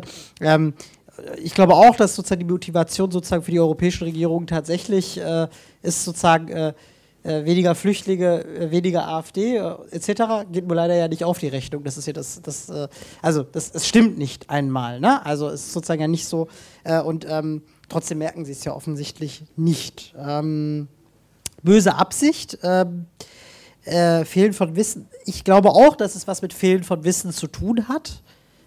Sicherlich, das war ja auch so ein bisschen seine Beispiel, diese Anekdote aus dem Ausschuss, die ich da gebracht hatte, äh, wo, wo die gute Frau nichts vom Auswärtigen Amt über Afrika wusste. Ähm, ja, also teilweise die Bürokraten, die das da planen und äh, entwerfen, die haben in der Tat wenig Ahnung. Äh, deshalb ist da sicherlich eine gewisse Portion Naivität dabei zu denken, darüber könnte man die Probleme lösen. Und gleichzeitig muss man sagen, es ist natürlich eine sehr bewusste Entscheidung, wenn du äh, Ausrüstung lieferst, wenn du Grenzbeamte äh, ausbildest, wenn du Leute abschiebst. Das sind ja ganz bewusste Entscheidungen. Und äh, man weiß ja auch, was man damit macht. Also ich würde schon, schon nicht jetzt sozusagen die EU dadurch entlassen, dass sie sagt, die wissen nur nicht, was sie tun, äh, sondern die wissen ganz genau, was sie tun. Ähm, und ähm, haben sicherlich vielleicht das äh, naive den naiven Gedankengang, ja durch die Probleme lösen zu können, aber das äh, geht dann in der Tat äh, aus meiner Sicht nicht auf. Ich wollte noch zum Abschluss äh, zwei Sätze zu, oder drei Sätze zur GIZ sagen. Die GIZ ist ja die Gesellschaft für internationale Zusammenarbeit. Ähm, Und das ist sozusagen, das ist die staatliche deutsche Entwicklungsdurchführungsorganisation. Also die soll, so, würde man jetzt so im Jargon sagen, Entwicklungshilfe machen. Ähm, ähm, die sind aber ganz dick in, im Geschäft jetzt drin. Ähm, kriegen zum Beispiel 46 Millionen Euro für das Projekt Better Migration Management.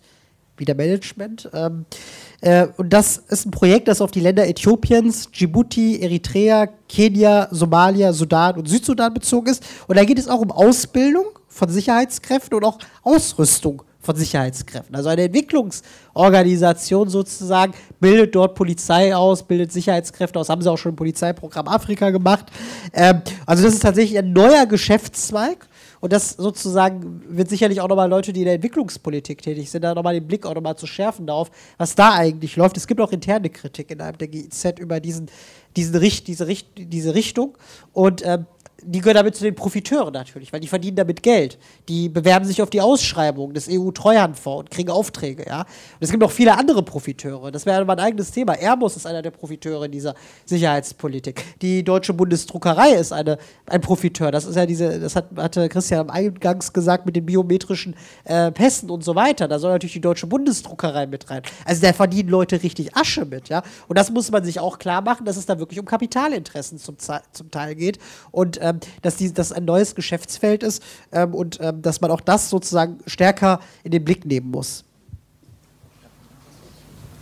Abschlussstatement. Genau, Abschlussstatement. ähm, ja, Abschlussstatement. Also ich jetzt äh, werde jetzt auf jeden Fall nicht noch ähm, meinen Input zu diesem Thema geben, weil jetzt haben wir das ja zweimal global gehört. Ich bin irgendwie jetzt ja regional eingeladen für Marokko.